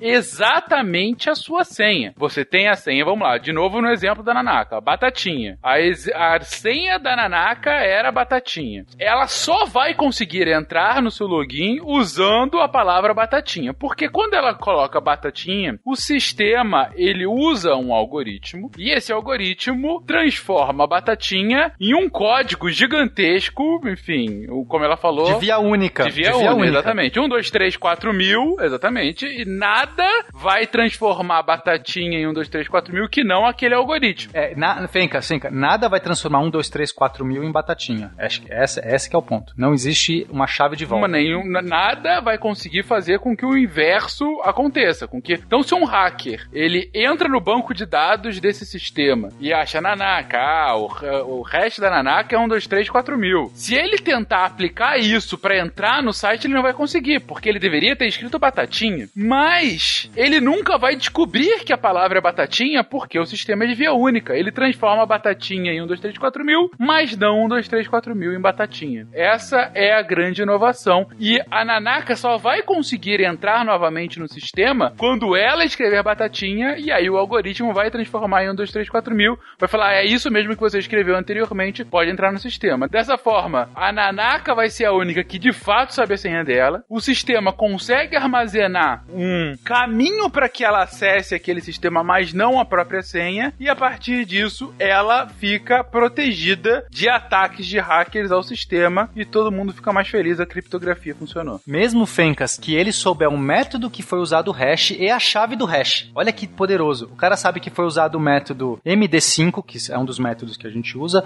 com a chave ABC. Mesmo que ele souber qual o método e a chave, ele não consegue transformar um 2, 3, 4 mil em batatinha. Ele só consegue transformar batatinha em um 2, 3, 4 mil. Então ele não está perdido, ele nunca vai conseguir Nunca saber é. a senha, a não ser que ele teste todas as, as possibilidades, aplica o hash e vê e compara. Ele, tudo que ele tem que fazer é a força bruta de todas as senhas que ele pode gerar, ele aplica o método com a chave e compara. Isso aqui deu igual o que estava no banco de dados, essa é a senha da Nanaka. Mas isso é a mesma coisa dele testar a senha da Nanaka no sistema, né? Então isso dá na mesma. Então isso é muito importante o hash para em termos de, de fazer é, login, né? Logins e senhas hoje em dia na internet tem que se usar algum método de hash. É, inclusive, como existe, é, claro que tem vários tipos métodos, né, que vão sendo aprimorados de hash, mas existe, como existe essa certa perda de informação, tem uma pequena possibilidade de duas senhas diferentes darem o mesmo número de hash, mesmo código de hash. Mas é, tipo, vão ser senhas que não tem nada a ver uma com a outra, e aí, pra tentar quebrar, é quase a mesma coisa que tentar ir na força bruta uma por uma. Exato, é. Porque não é uma conta matemática, né, de um, é, sei lá, você poderia pensar, ah, eu faço uma conta, pego um, a senha, trans, transformo em números, faço uma conta, sei lá, pego aquele número, divido por dois e essa vai ser a, a minha senha, a- o meu hash. Só que nesse caso, você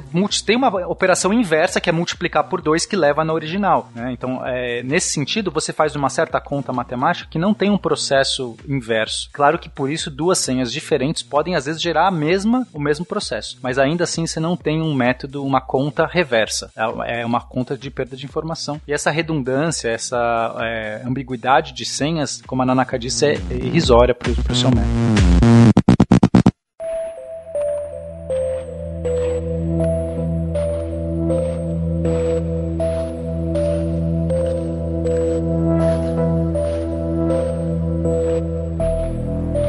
Gente, nos episódios de matemática, volta e meia, quando a gente estava falando sobre números primos, inclusive no último de, de matemática discreta, é, também foi mencionado, a Felipe acabou de falar agora do P igual a NP, e também quando em números primos, vocês estavam falando de multiplicação de primos. O que, que isso tem a ver com criptografia exatamente? É, Essa talvez seja a parte mais fundamental de toda a criptografia que é feita hoje na internet, né, nos usos de computador, e possivelmente aquela que, se a gente descobrir que P é igual a NP, vai ruir imediatamente. Pra quem não sabe que eu tô falando de P igual a NP, ouça o cast sobre matemática discreta. Então vamos lá. Fencas, tudo partiu da ideia de que eu gostaria de ter um método que tivesse chaves diferentes para encriptografar e decriptografar. Por que eu faria isso? Você me pergunta. Porque, olha só, que eu, eu falo o isso? seguinte. Por quê? Fencas, eu quero receber mensagem de você, né? Tá? Eu quero receber mensagens de várias pessoas. Quem não quer? É, quem não quer. Só que é, eu quero divulgar um método pra qualquer pessoa que possa me mandar uma mensagem privada pra mim. Não só assim, ah, não tem que ser amigo de você. Imagina, eu vou mandar um e-mail pra uma pessoa que eu nunca vi antes. Eu tenho que antes entrar em contato. E eu quero, obviamente, criptografia, porque eu quero sigilo, porque eu quero autenticidade, eu quero todas essas coisas que a gente tá falando, eu quero garantir. É, Mas pornografia, né, Pena? Pode progredir. Essa descrição toda aí. Eu vou fazer uma operação de banco com um desconhecido. Eu tenho que saber que essa operação de banco tá autenticada, segura, etc. Aí eu teria que, sei lá, falar com a pessoa primeiro, ó, a chave é tal. Ó, beleza, a chave é tal. Agora eu vou fazer. Imagina que loucura as pessoas têm que fazer, eh, trocar chave. Então eu, eu não quero. Eu quero ter. Eu vou lá e falo o seguinte, galera, todo mundo que for querer fazer uma transferência de banco ou mandar um e-mail pra mim, vai usar essa chave aqui, é uma chave pública. Eu vou dizer a chave pra todo mundo. O método é esse e a chave é essa. Usem a vontade. Aí você fala assim: caraca, mas o Pena é um idiota, porque se ele tá divulgando a chave, qualquer um que pega essa chave também vai decriptar, a, decriptografar a mensagem dele. Aí que tá. Não, porque esse é o método, a gente tem uma outra. A chave que encriptografa a mensagem não consegue decriptografá-la. Somente uma outra chave que a gente chama de chave privada. Então olha que interessante, eu tenho uma chave pública que qualquer um que usar essa chave gera uma mensagem encripta, encriptografada para mim e só eu, a chave privada, tenho essa chave que consigo decodificar. Essa é a ideia. Sem esse, esse tipo de chave pública, chave privada, as comunicações na internet ou no geral hoje seriam inviáveis. As pessoas teriam que conversar antes num canal, num canal seguro para trocar a chave, né, para poder passar a chave um para o outro. Seria impossível. Então, como é que funciona isso de verdade, de, né, a matemática da coisa? A essas duas chaves vão ser números primos. Por que isso? Então, se, então eu tenho uma chave pública que é um número primo e uma chave privada que é um outro número primo. Okay. Claro que a gente está falando de números primos com milhões, bilhões, trilhões de é, algarismos, tá? Números gigantes. Não tem como você chutar esse número. Você tipo, você, você abre mão, você precisa da idade do universo para ficar chutando um número desse. Agora o que, que eu faço? Eu multiplico esses dois números primos vai gerar um novo número, ok? Ok. Esse novo número, Fencas, ele é o número que vai ser usado como a base para encriptar a minha mensagem. Por quê? Esse, um número que é feito da multiplicação de dois números primos somente pode ser divisível por esses dois números primos. Não tem mais nenhum outro número primo, mais nenhum outro número que consiga fazer essa divisão. Então, se eu tenho o número que é a multiplicação desses dois números primos e divido por um dos números primos, eu encontro o outro número primo. Perfeito. Tudo bem? Sim. Uh, como disse o Pena, é números gigantescos, mas vamos facilitar aqui com números pequenos. 3 e 5 são dois números primos. Se eu uhum. multiplico 3 por 5, dá 15. Se eu tenho 15 e 3 e divido 15 por 3, eu tenho 5. Ou seja, tendo dois desses, eu consigo achar o terceiro. É isso? Exatamente. Uhum. Exatamente. Ah, e, e, um ponto importante aqui, né, Pena, como você disse, e somente 3 e 5 dão 15. Você não consegue chegar em 15 com qualquer outra multiplicação que não de 3 e 5, porque são dois números primos multiplicados. Ex exatamente. Então, tendo esses dois números, eu consigo garantir que se alguma pessoa encriptar por um desses, usando um desses números, então um desses números vai ser a minha chave, é, minha chave pública, somente o outro número primo vai conseguir decriptografar essa mensagem, porque eles vão estar associados, esses dois números primos vão estar associados, a multiplicação desses dois números primos, na verdade, vai gerar minha chave. Então, é, esses dois números primos estão atrelados por essa, essa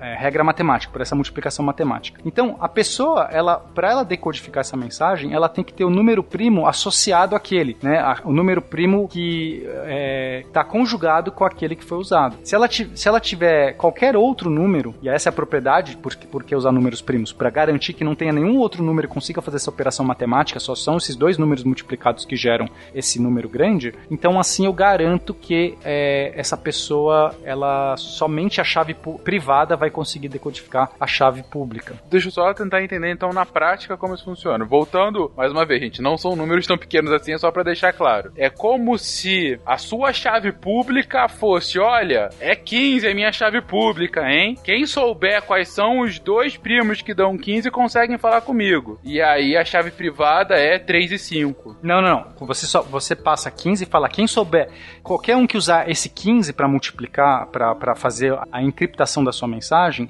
vai poder falar comigo. E você sabe, você é a única pessoa que sabe que 3 e 5, os que 3 e 5 dão 15. Hum, entendeu?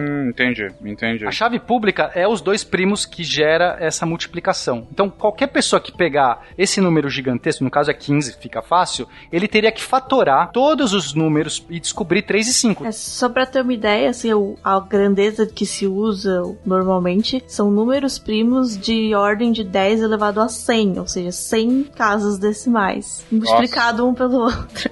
É, é um pouco mais difícil do que fatorar 15, né? Mas enfim. Exatamente. Né? Mas é, então, assim, se você tem o 15, você sabe que naquele 15 tem dois números primos que multiplicados dão 15. Você não sabe qual é. E você não vai testar porque você levaria a idade do universo testando. Mas você pode pegar esse 15 e fazer uma, uma, um processo mate, matemático de sua mensagem combinado com 15, tá? E aí tem vários jeitos de fazer esse processo, não importa qual é. Você faz uma multiplicação, você faz um. Na verdade, as pessoas costumam usar umas concatenações ou uma operação lógica, né? Um XOR, alguma alguma coisa assim. Mas enfim, não importa o processo. Você faz um processo com 15, vai gerar agora uma mensagem. Agora eu, eu vou ter, eu sei qual que são os dois números que dão aquele 15. E aí, por ter esses dois números, eu consigo fazer o processo reverso. Você tendo apenas o 15, você não consegue reverter esse processo. O 15 só serve para encriptar. Se você tem o 15, você não decripta essa mensagem. Você tem que ter uma, um número primo, né? No caso, se você tem um, você tem o outro, né? Basta você ter um, tanto faz, né? Você já entendeu que eles estão associados. Sim, sim, Mas enfim, sim. quem tem a chave privada, que é os primos, o fatoramento primo desse número, consegue decriptar. Agora, se a gente descobrir que dá para existe um método polinomial, num tempo polinomial, ou seja, um, um algoritmo que seja factível de você descobrir os números primos é, rapidamente, então caiu toda a criptografia do mundo da internet imediatamente. Entendi. Entendeu? Porque a gente só tem como verificar se é primo, né? Então você faz assim, me dá dois números, eu testo se, se é, a multiplicação dos dois dá um número que você me passou. Aham. Então 15, me, me passa 3, me passa 5, 3 vezes 5, 15. Fácil, descobri, tá certo. Agora, o contrário é muito custoso, né? Quais são os dois números que multiplicados dá 15? Quer dizer, 15 fica fácil, mas vocês Aham. entenderam. Aham, exatamente. Não, é, é perfeito, dá, dá, pra entender. Agora, se eu tenho um método fácil de descobrir quais são todos os primos existentes, de repente você não tem, você acaba com essa segurança. Você Acabou. não, não, Imediatamente. não consegue mais fazer isso. E é aquilo que a gente falou no cast de matemática discreta, que se a gente prova que P é igual a NP, então acabou a criptografia do mundo por conta disso. Que beleza, que beleza. Então, por é, é bom que P não seja igual a NP por enquanto, ou senão teremos que ficar mandando mensagens por fumaça para as pessoas.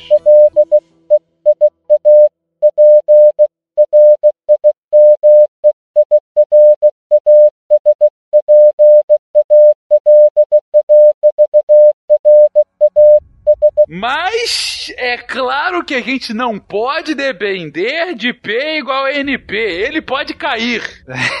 e para nos salvar, quem vem? Quem vem lá no fundo? Quem vem lá no fundo? Não sei se é uma partícula, não sei se é uma onda, é a quântica.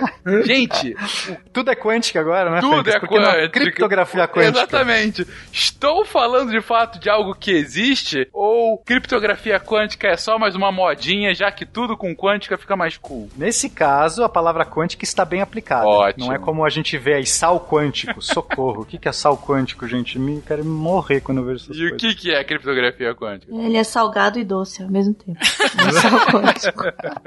Fencas, a criptografia quântica, ela vai usar uma propriedade da quântica, dos objetos quânticos, das partículas muito pequenas, que é aquela dualidade, que é o princípio da incerteza de Heisenberg. Então, vamos lá, se a galera lembra do cast de quântica, a gente viu que você não consegue medir é, duas propriedades de um, de um certo objeto simultaneamente, né? Algumas duas propriedades de um objeto. No caso, posição e velocidade. Lembra que a gente falou? Quando eu meço a posição de, um, de uma partícula, eu não sei a velocidade dela, eu perco a informação. O processo de medir interfere no experimento e eu perco a informação de velocidade. Perfeito. Se eu sei a velocidade, eu não sei onde. Ou seja, eu posso saber onde a partícula tá, mas não para onde ela tá indo, ou eu sei para é, a velocidade exata dela, mas eu não faço ideia onde ela tá. Beleza. A gente tem outras propriedades que têm essa qualidade quântica. Então, quando a gente olha um fóton, né, uma partícula de luz, ele pode ter uma polaridade. A gente já falou em alguns casts sobre polaridade, Sim, inclusive sim. naquele de sentidos Gênese, lembra? Fê, que? Exatamente. Que é por conta da polaridade que se eu viro a minha cabeça com óculos de cinema, eu paro de ver as coisas. Ou eu vejo invertido, na verdade. Exatamente. Isso, então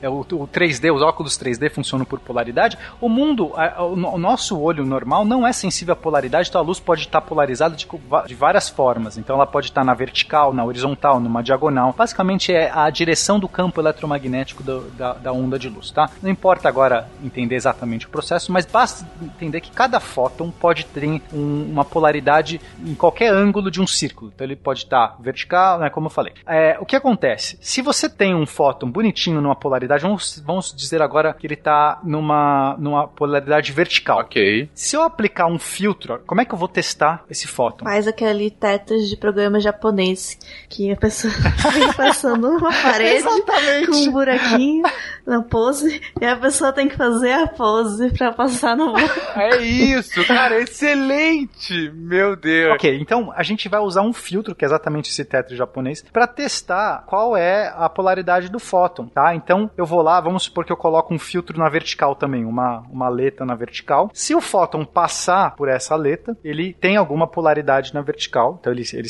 em princípio, vamos dizer que ele estava na vertical, ele passou bonitinho, eu detectei. Se eu colocar na horizontal esse filtro, o fóton não passa, ele bate pé, e perde a brincadeira. O, o, o cara que estava ali não passa e aí eu não recebo do outro lado nada. O contrário seria a mesma coisa. O fóton tá na horizontal, só passa no filtro horizontal, no vertical ele seria barrado, ok? Uhum. Só que não é tão simples no mundo da quântica. Imagina que eu tenho um fóton na diagonal, Fenka. Ok. Está vindo na diagonalzinha e eu ponho um filtro na vertical. Se o fóton tá vindo na diagonal e o filtro está na vertical, ele pode passar ou não. Por quê? Na, na diagonal eu tenho um componente tanto na vertical quanto na horizontal. Então o meu fóton ele está no estado combinado, ele está no estado quântico combinado de, de, de vertical mais horizontal. Você concorda? Ele é uma superposição de dois estados quânticos, vertical mais horizontal. Na hora que eu aplico o meu filtro vertical, pode ser que aquele fóton passe, ele vai passar 50% das vezes e pode ser que não, tá? Mas uma vez que ele passa, vamos supor que eu pus um filtro no vertical e ele estava na diagonal. Se ele passa, ele se torna vertical o filtro modifica a polaridade do fóton. Ele estava num estado combinado de vertical mais horizontal. Quando eu aplico um filtro vertical, metade passa, metade não. Os que passam se tornam verticais automaticamente. Ele não é mais o estado original. Senão ele não teria passado, perfeito. Senão ele não teria passado. Exato, o fóton se decide. Quando ele vê, quando ele vê uma barreira, se ele tiver orientado correto, ele não faz nada. Opa, eu sou vertical, a barreira vertical, passei direto. Se for horizontal, ele não tem escolha, ele é barrado, ele não tem nenhum jeito de se tornar vertical, porque um fóton horizontal horizontal não tem nenhuma superposição de um estado vertical. Ele está danado, ele não tem mais como escapar dessa barreira. Sim.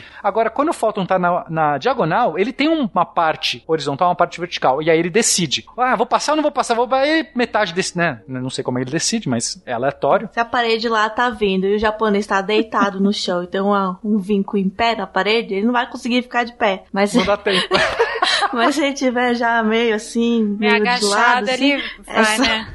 Dá tempo, é. Metade consegue, metade não. Ouvinte, é eu tenho certeza que num cast de criptografia você não esperava que falaríamos sobre programas de auditório japonês. E no meio de criptografia quântica. Mas enfim, continue, Peninha. O que, que, isso tem a ver com criptografia, né, Fincas? Olha só, eu faço a chave ser os polarizadores, os filtros. Os filtros vão ser as, as chaves da minha mensagem. Então eu vou mandar uma mensagem que vai ser uma sucessão de bits. No meu caso, bits podem ser verticais ou horizontais, tá? Eu vou gerar uma série de fótons polar, é, polarizados na diagonal. E aí, o meu código vai ser a escolha dos meus filtros. Então, vai ter um que vai ser vertical, outro vai ser horizontal, outro dois na vertical e um na horizontal. Então, o primeiro fóton passa 50% das vezes ele vai passar no meu filtro, o segundo vai, vai passar 50%, vamos supor, estava vertical, então 50% vai, ser, vai sair na vertical, o outro na horizontal, etc. E eu vou é, mandar essa, essa linha de fótons para você. Se você aplicar a sequência correta de filtros, você vai estar tá selecionando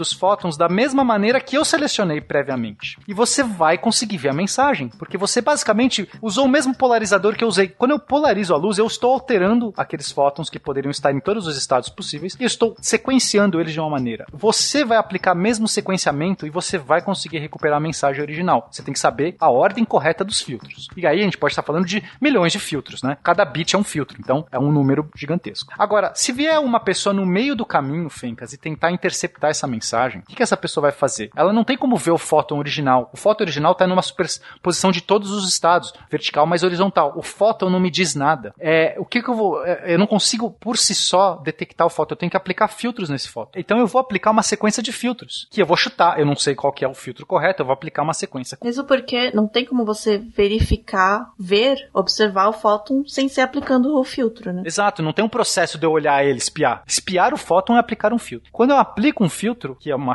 tentativa de, de mensagem, eu estou alterando a, o, o, estado do fóton. Agora, a, a, a Nanaka que está recebendo essa, essa sequência de fótons não vai conseguir receber a mensagem, ela vai imediatamente perceber que houve um invasor no meio do processo. Não tem como eu, eu não tem como eu espiar sem alterar. Além de eu espiar e não conseguir achar a mensagem, porque eu tenho que saber a sequência perfeita de filtros, né? E aí essa sequência pode ser tão grande que não tenha na força bruta como você. Você só tem aquela chance, não tem nem como você ficar fazendo força bruta muitas vezes, porque você tem meio que aquela chance de interceptar. Além disso, você altera o código. Então, a, a sequência de filtros da Nanaka vai gerar um, um, número totalmente diferente. A mensagem que ela receber, ela vai saber que foi alterado, que houve invasor no meio do processo. Então, esse é um, um modelo de criptografia que detecta as invasões de outros, de, de outros agentes, né? Agentes mal, malignos, agentes, é, enfim. Entendi. O ponto aqui, então, é a criptografia, na verdade, está no filtro que vai polarizar esses fótons. E se você quer mandar uma mensagem para Nanaka, você pegou aqueles fótons e aí você, a partir do uso de uma sequência de filtros polarizantes, é como se nessa minha sequência de filtros, se o fóton passasse, uh, o meu filtro acendia a luz e se ele não passasse, não acendia uma luz. Vamos colocar assim, é o 0 e 1. Um. E aí no final de,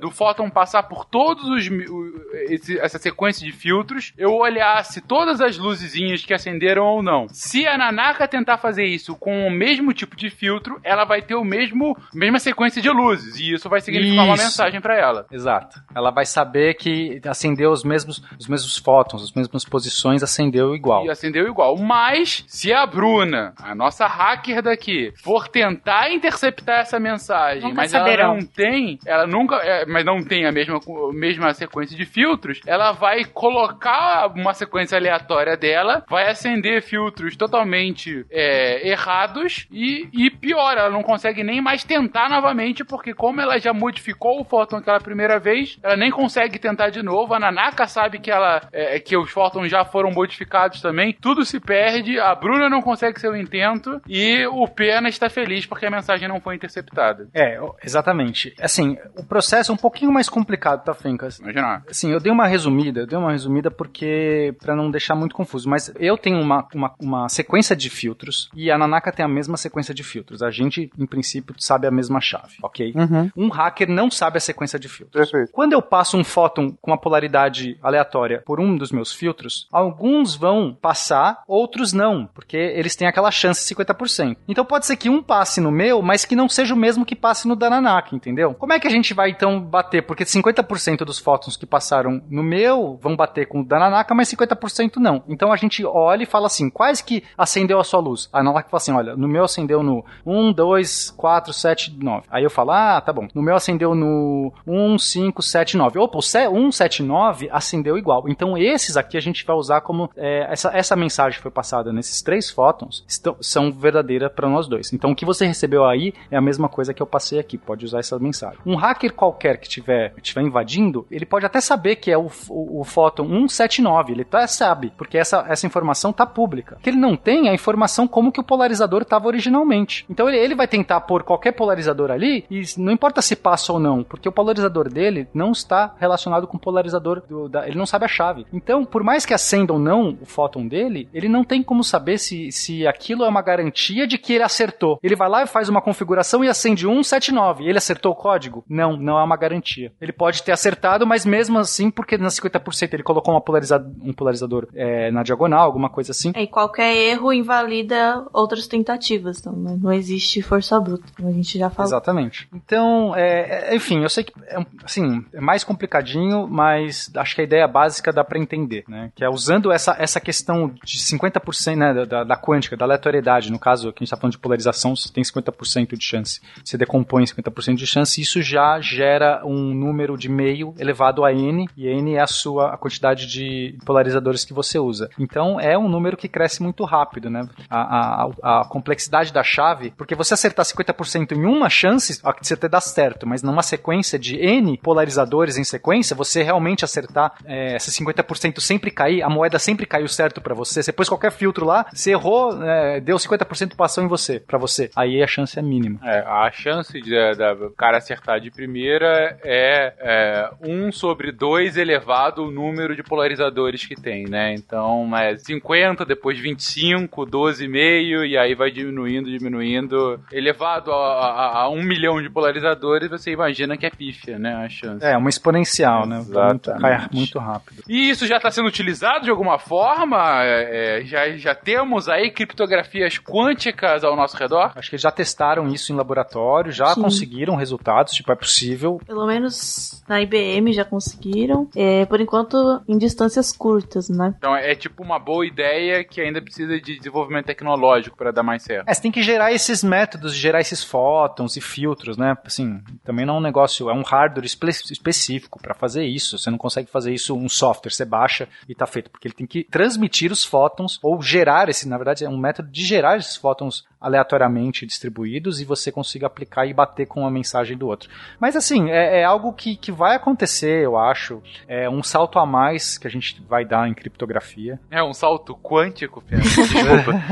É porque eles conseguiram transmitir isso por cabos de fibra ótica, cabos de alta qualidade, né, em até 60 km de distância, porque depois disso a taxa de erros em cada bit causado por essa incerteza do Heisenberg e por próprias impurezas ou é, né, irregularidades da fibra acabam é, interferindo mais do que a mensagem. Entendi. Então, a, a, pode ser, por enquanto, ah, é tão grande, às vezes, a distância que, de repente, uma, um defeitinho no cabo de fibra ótica acaba agindo como se fosse um polarizador e, de repente, a mensagem fica bizonha por conta disso. Isso. Um outro, um outro problema também é que o fóton, ele não, não para, né? Então, você não pode criptografar um dado que está guardado. Você só pode criptografar mensagens que estão sendo transmitidas, né? Não entendi. É porque pensa bem, se eu estou transmitindo uma mensagem, eu transmito o fóton, a luz que vai ser polarizada na determinada situação. Mas eu não posso guardar uma informação criptografada, certo? Ah, eu digo, colocar no fóton. É, eu não armazeno o fóton. Ah, eu só entendi. consigo transmitir informação é, entre para comunicar a informação, mas não consigo armazenar a informação criptografada usando criptografia quântica. É como se naquele exemplo do fóton acendendo as lâmpadazinhas, o fóton em si não tá me levando nenhuma informação. A informação que eu tenho vai ser se eu tirar uma foto das luzinhas. Isso aí. É, isso você vai ter a mensagem. É isso, a mensagem. Você não vai ter o dado criptografado. É, o fóton em si não tá transmitindo a mensagem. Sim, Mas o, o- uma foto do fóton não é pleonasmo?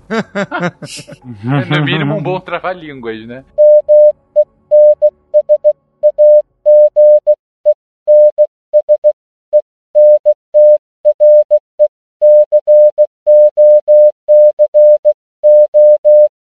E pra finalizar, esse é o futuro da criptografia. Pra onde que a gente vai a partir daí? É pela quântica? É por tentar burlar os números primos e destruir o mundo como a gente conhece? Tem alguma outra coisa surgindo por aí? A, a confiança, né? A paz entre os povos. A, Sempre uma a- possibilidade. A, a não necessidade de esconder aquilo que você pensa. Sim, já funcionou tanto nos últimos 100 mil anos, né? Realmente deve funcionar no futuro. Além desse nosso idealismo, que mais? Tem alguma outra coisa que a gente pode citar? Não, um dia, um dia falaram que no momento que todos os povos se comunicassem não haveria mais guerra, né? Aquela ideia de que ah, o, o- o telégrafo iria acabar com as guerras, que era um problema de comunicação. Aí a gente criou o Twitter. Como a gente tá vendo que quanto mais comunicação, fica pior a comunicação. Acho que falharam, né? Então agora, quem sabe, esconder as, as comunicações ajude, não sei. Funciona, né? Enfim, é, é- é- essa é a receita básica do próprio idealismo. Foi assim que ele começa. Mas eu tenho, eu tenho, uma, eu tenho uma dica importante, Fincas, que eu queria dar para os ouvintes, que as pessoas não têm essa noção. As pessoas costumam usar a mesma senha para vários lugares. Verdade. Elas costumam ou usar senhas óbvias. É, o primeiro, primeiro erro, gente, não use, você não pode usar a mesma senha para vários lugares. Primeira coisa, o seu e-mail, que normalmente é, é a sua identidade digital, né? As pessoas costumam ter um e-mail que vai ser aquilo que vai centralizar todas as suas seus códigos em todos os lugares, seus logins, etc. Isso, essa senha, essa senha você tem que garantir que ela não seja uma senha óbvia, fácil, que, é- que não tenha relacionado nada com a sua vida. Ai, pena, mas isso é muito difícil. Ok, faça o que você quiser. Eu estou avisando. Tipo, é muito fácil alguém quebrar essa senha. E ela não pode ser repetida com nenhum outro site. Gente, escute isso. Mesmo que seja uma coisa óbvia, nunca use essa senha em nenhum outro site. Ah, mas aqui é um site tosco. Não importa. Por quê? Porque esse site tosco, quando você digitar lá o seu usuário, que vai ser o quê? O seu e-mail. Parabéns. E a sua senha vai ser a mesma senha do seu e-mail. Esse site já tem a senha do seu e-mail, se for a mesma. Não sei se você já parou pra pensar nisso. Nunca façam isso. things. Ainda assim, nunca use. A, o ideal seria nunca usar a mesma senha para dois lugares diferentes. Uma senha pra cada site, aí deixa tudo anotadinho do lado do computador que não esquecer. É. Não, e outra, né? A pessoa faz o seguinte: eu vou mandar todas as minhas senhas pro meu e-mail. E aí a pessoa repete a senha do e-mail em outro lugar. A pessoa entra no e-mail e descobre todas as senhas de todos os sites que você tem. Já teve gente que se matou porque perdeu a identidade digital. Isso é um problema muito sério. Muito sério mesmo. Porque a maior parte dos hackers não tá interessado em roubar sua identidade digital. Quer dizer, o cara vai só querer seu cartão de crédito, roubar informações que ele pode capitalizar, né? Ele invadir seu computador e mil outras coisas que ele vai fazer sim. Seu computador vai virar um escravo dele, minerando Bitcoin pra vida toda.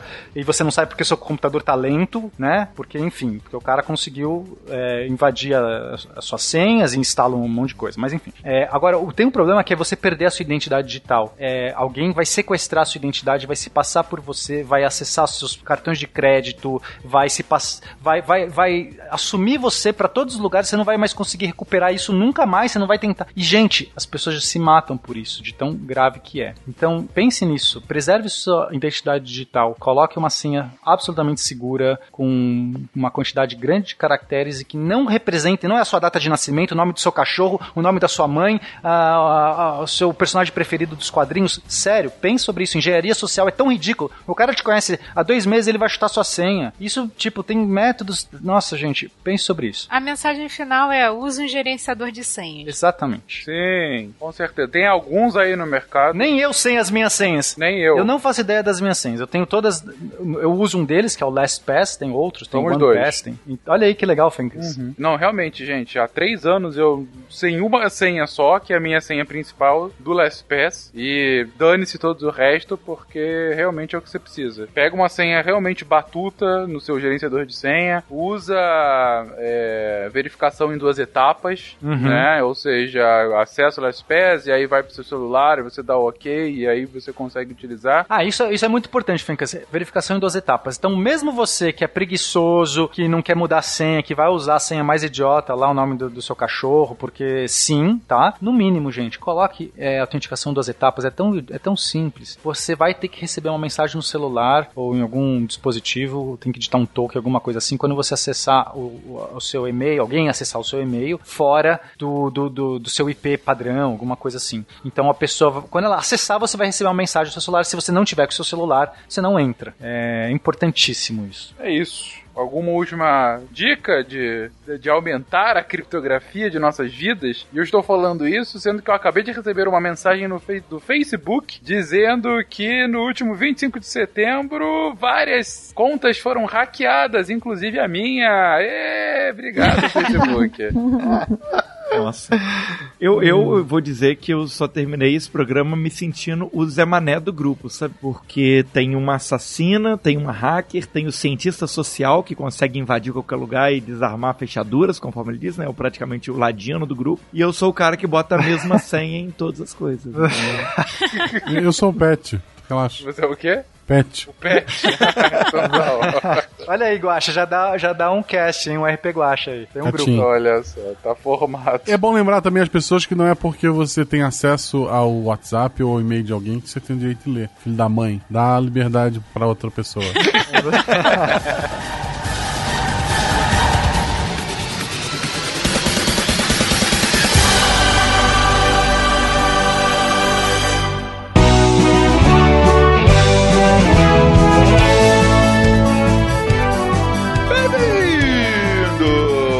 de Regador SciCast! Eu sou o Fencas. E hoje estou aqui solitário ao final do episódio, tal qual a Juba, estou sentindo da tristeza dela de ficar ao fim. Mas, gente, gente, esse é um episódio muito emblemático. Chegamos a 300 episódios do SciCast.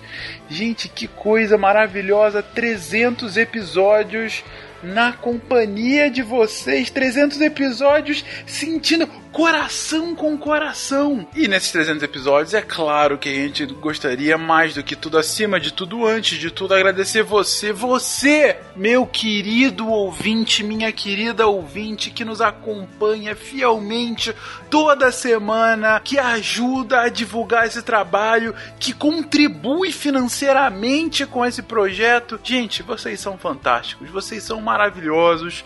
E se a gente está chegando no episódio 300, é simplesmente porque vocês assim nos permitem. É simplesmente porque as, vocês são a, a razão literalmente da nossa existência. Então eu que não estou desde o início, mas que assumi lá pro episódio 120, 130, eu que estou já há algum tempo nessa caminhada com vocês toda semana, toda sexta-feira, à meia-noite um, eu venho aqui e digo cada um de vocês que ouviu um, que ouviu dez, que ouviu cem, que ouviu os 300 episódios, muito obrigado. Muito obrigado por estar aqui conosco mais uma sexta-feira, mais um episódio, mais uma vez conosco está mais uma vez junto a gente, nos admirando, nos deslumbrando com a ciência. Brigadíssimo, viu, gente? Bom, dois recados rápidos. Primeiro, tá chegando, hein? Campus Party 2019, de 12 a 17 de fevereiro, na Expo Center Norte, aqui em São Paulo.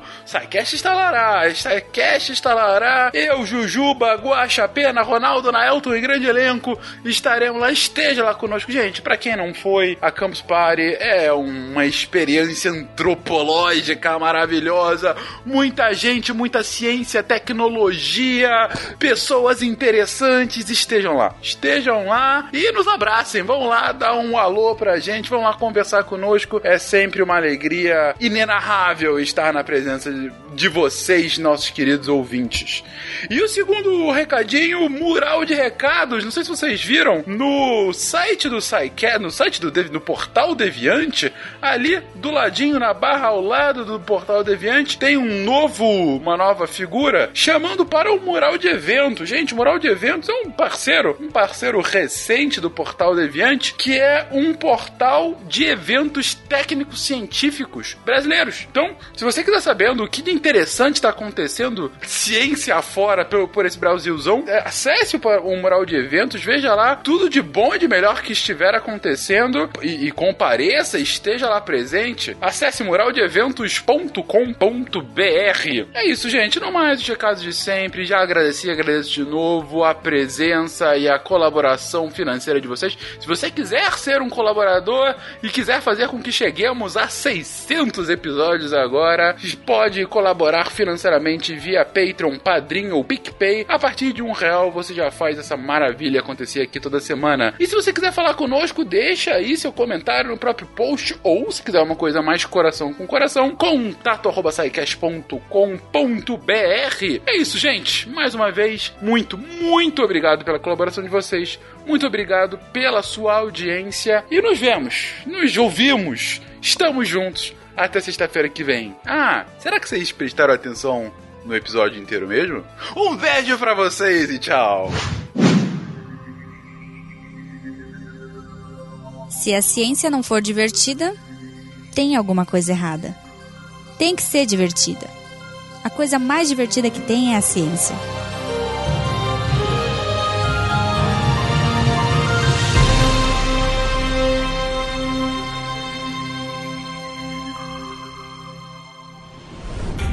Este programa foi editado por Tapcast. Edições e Produções de Podcast.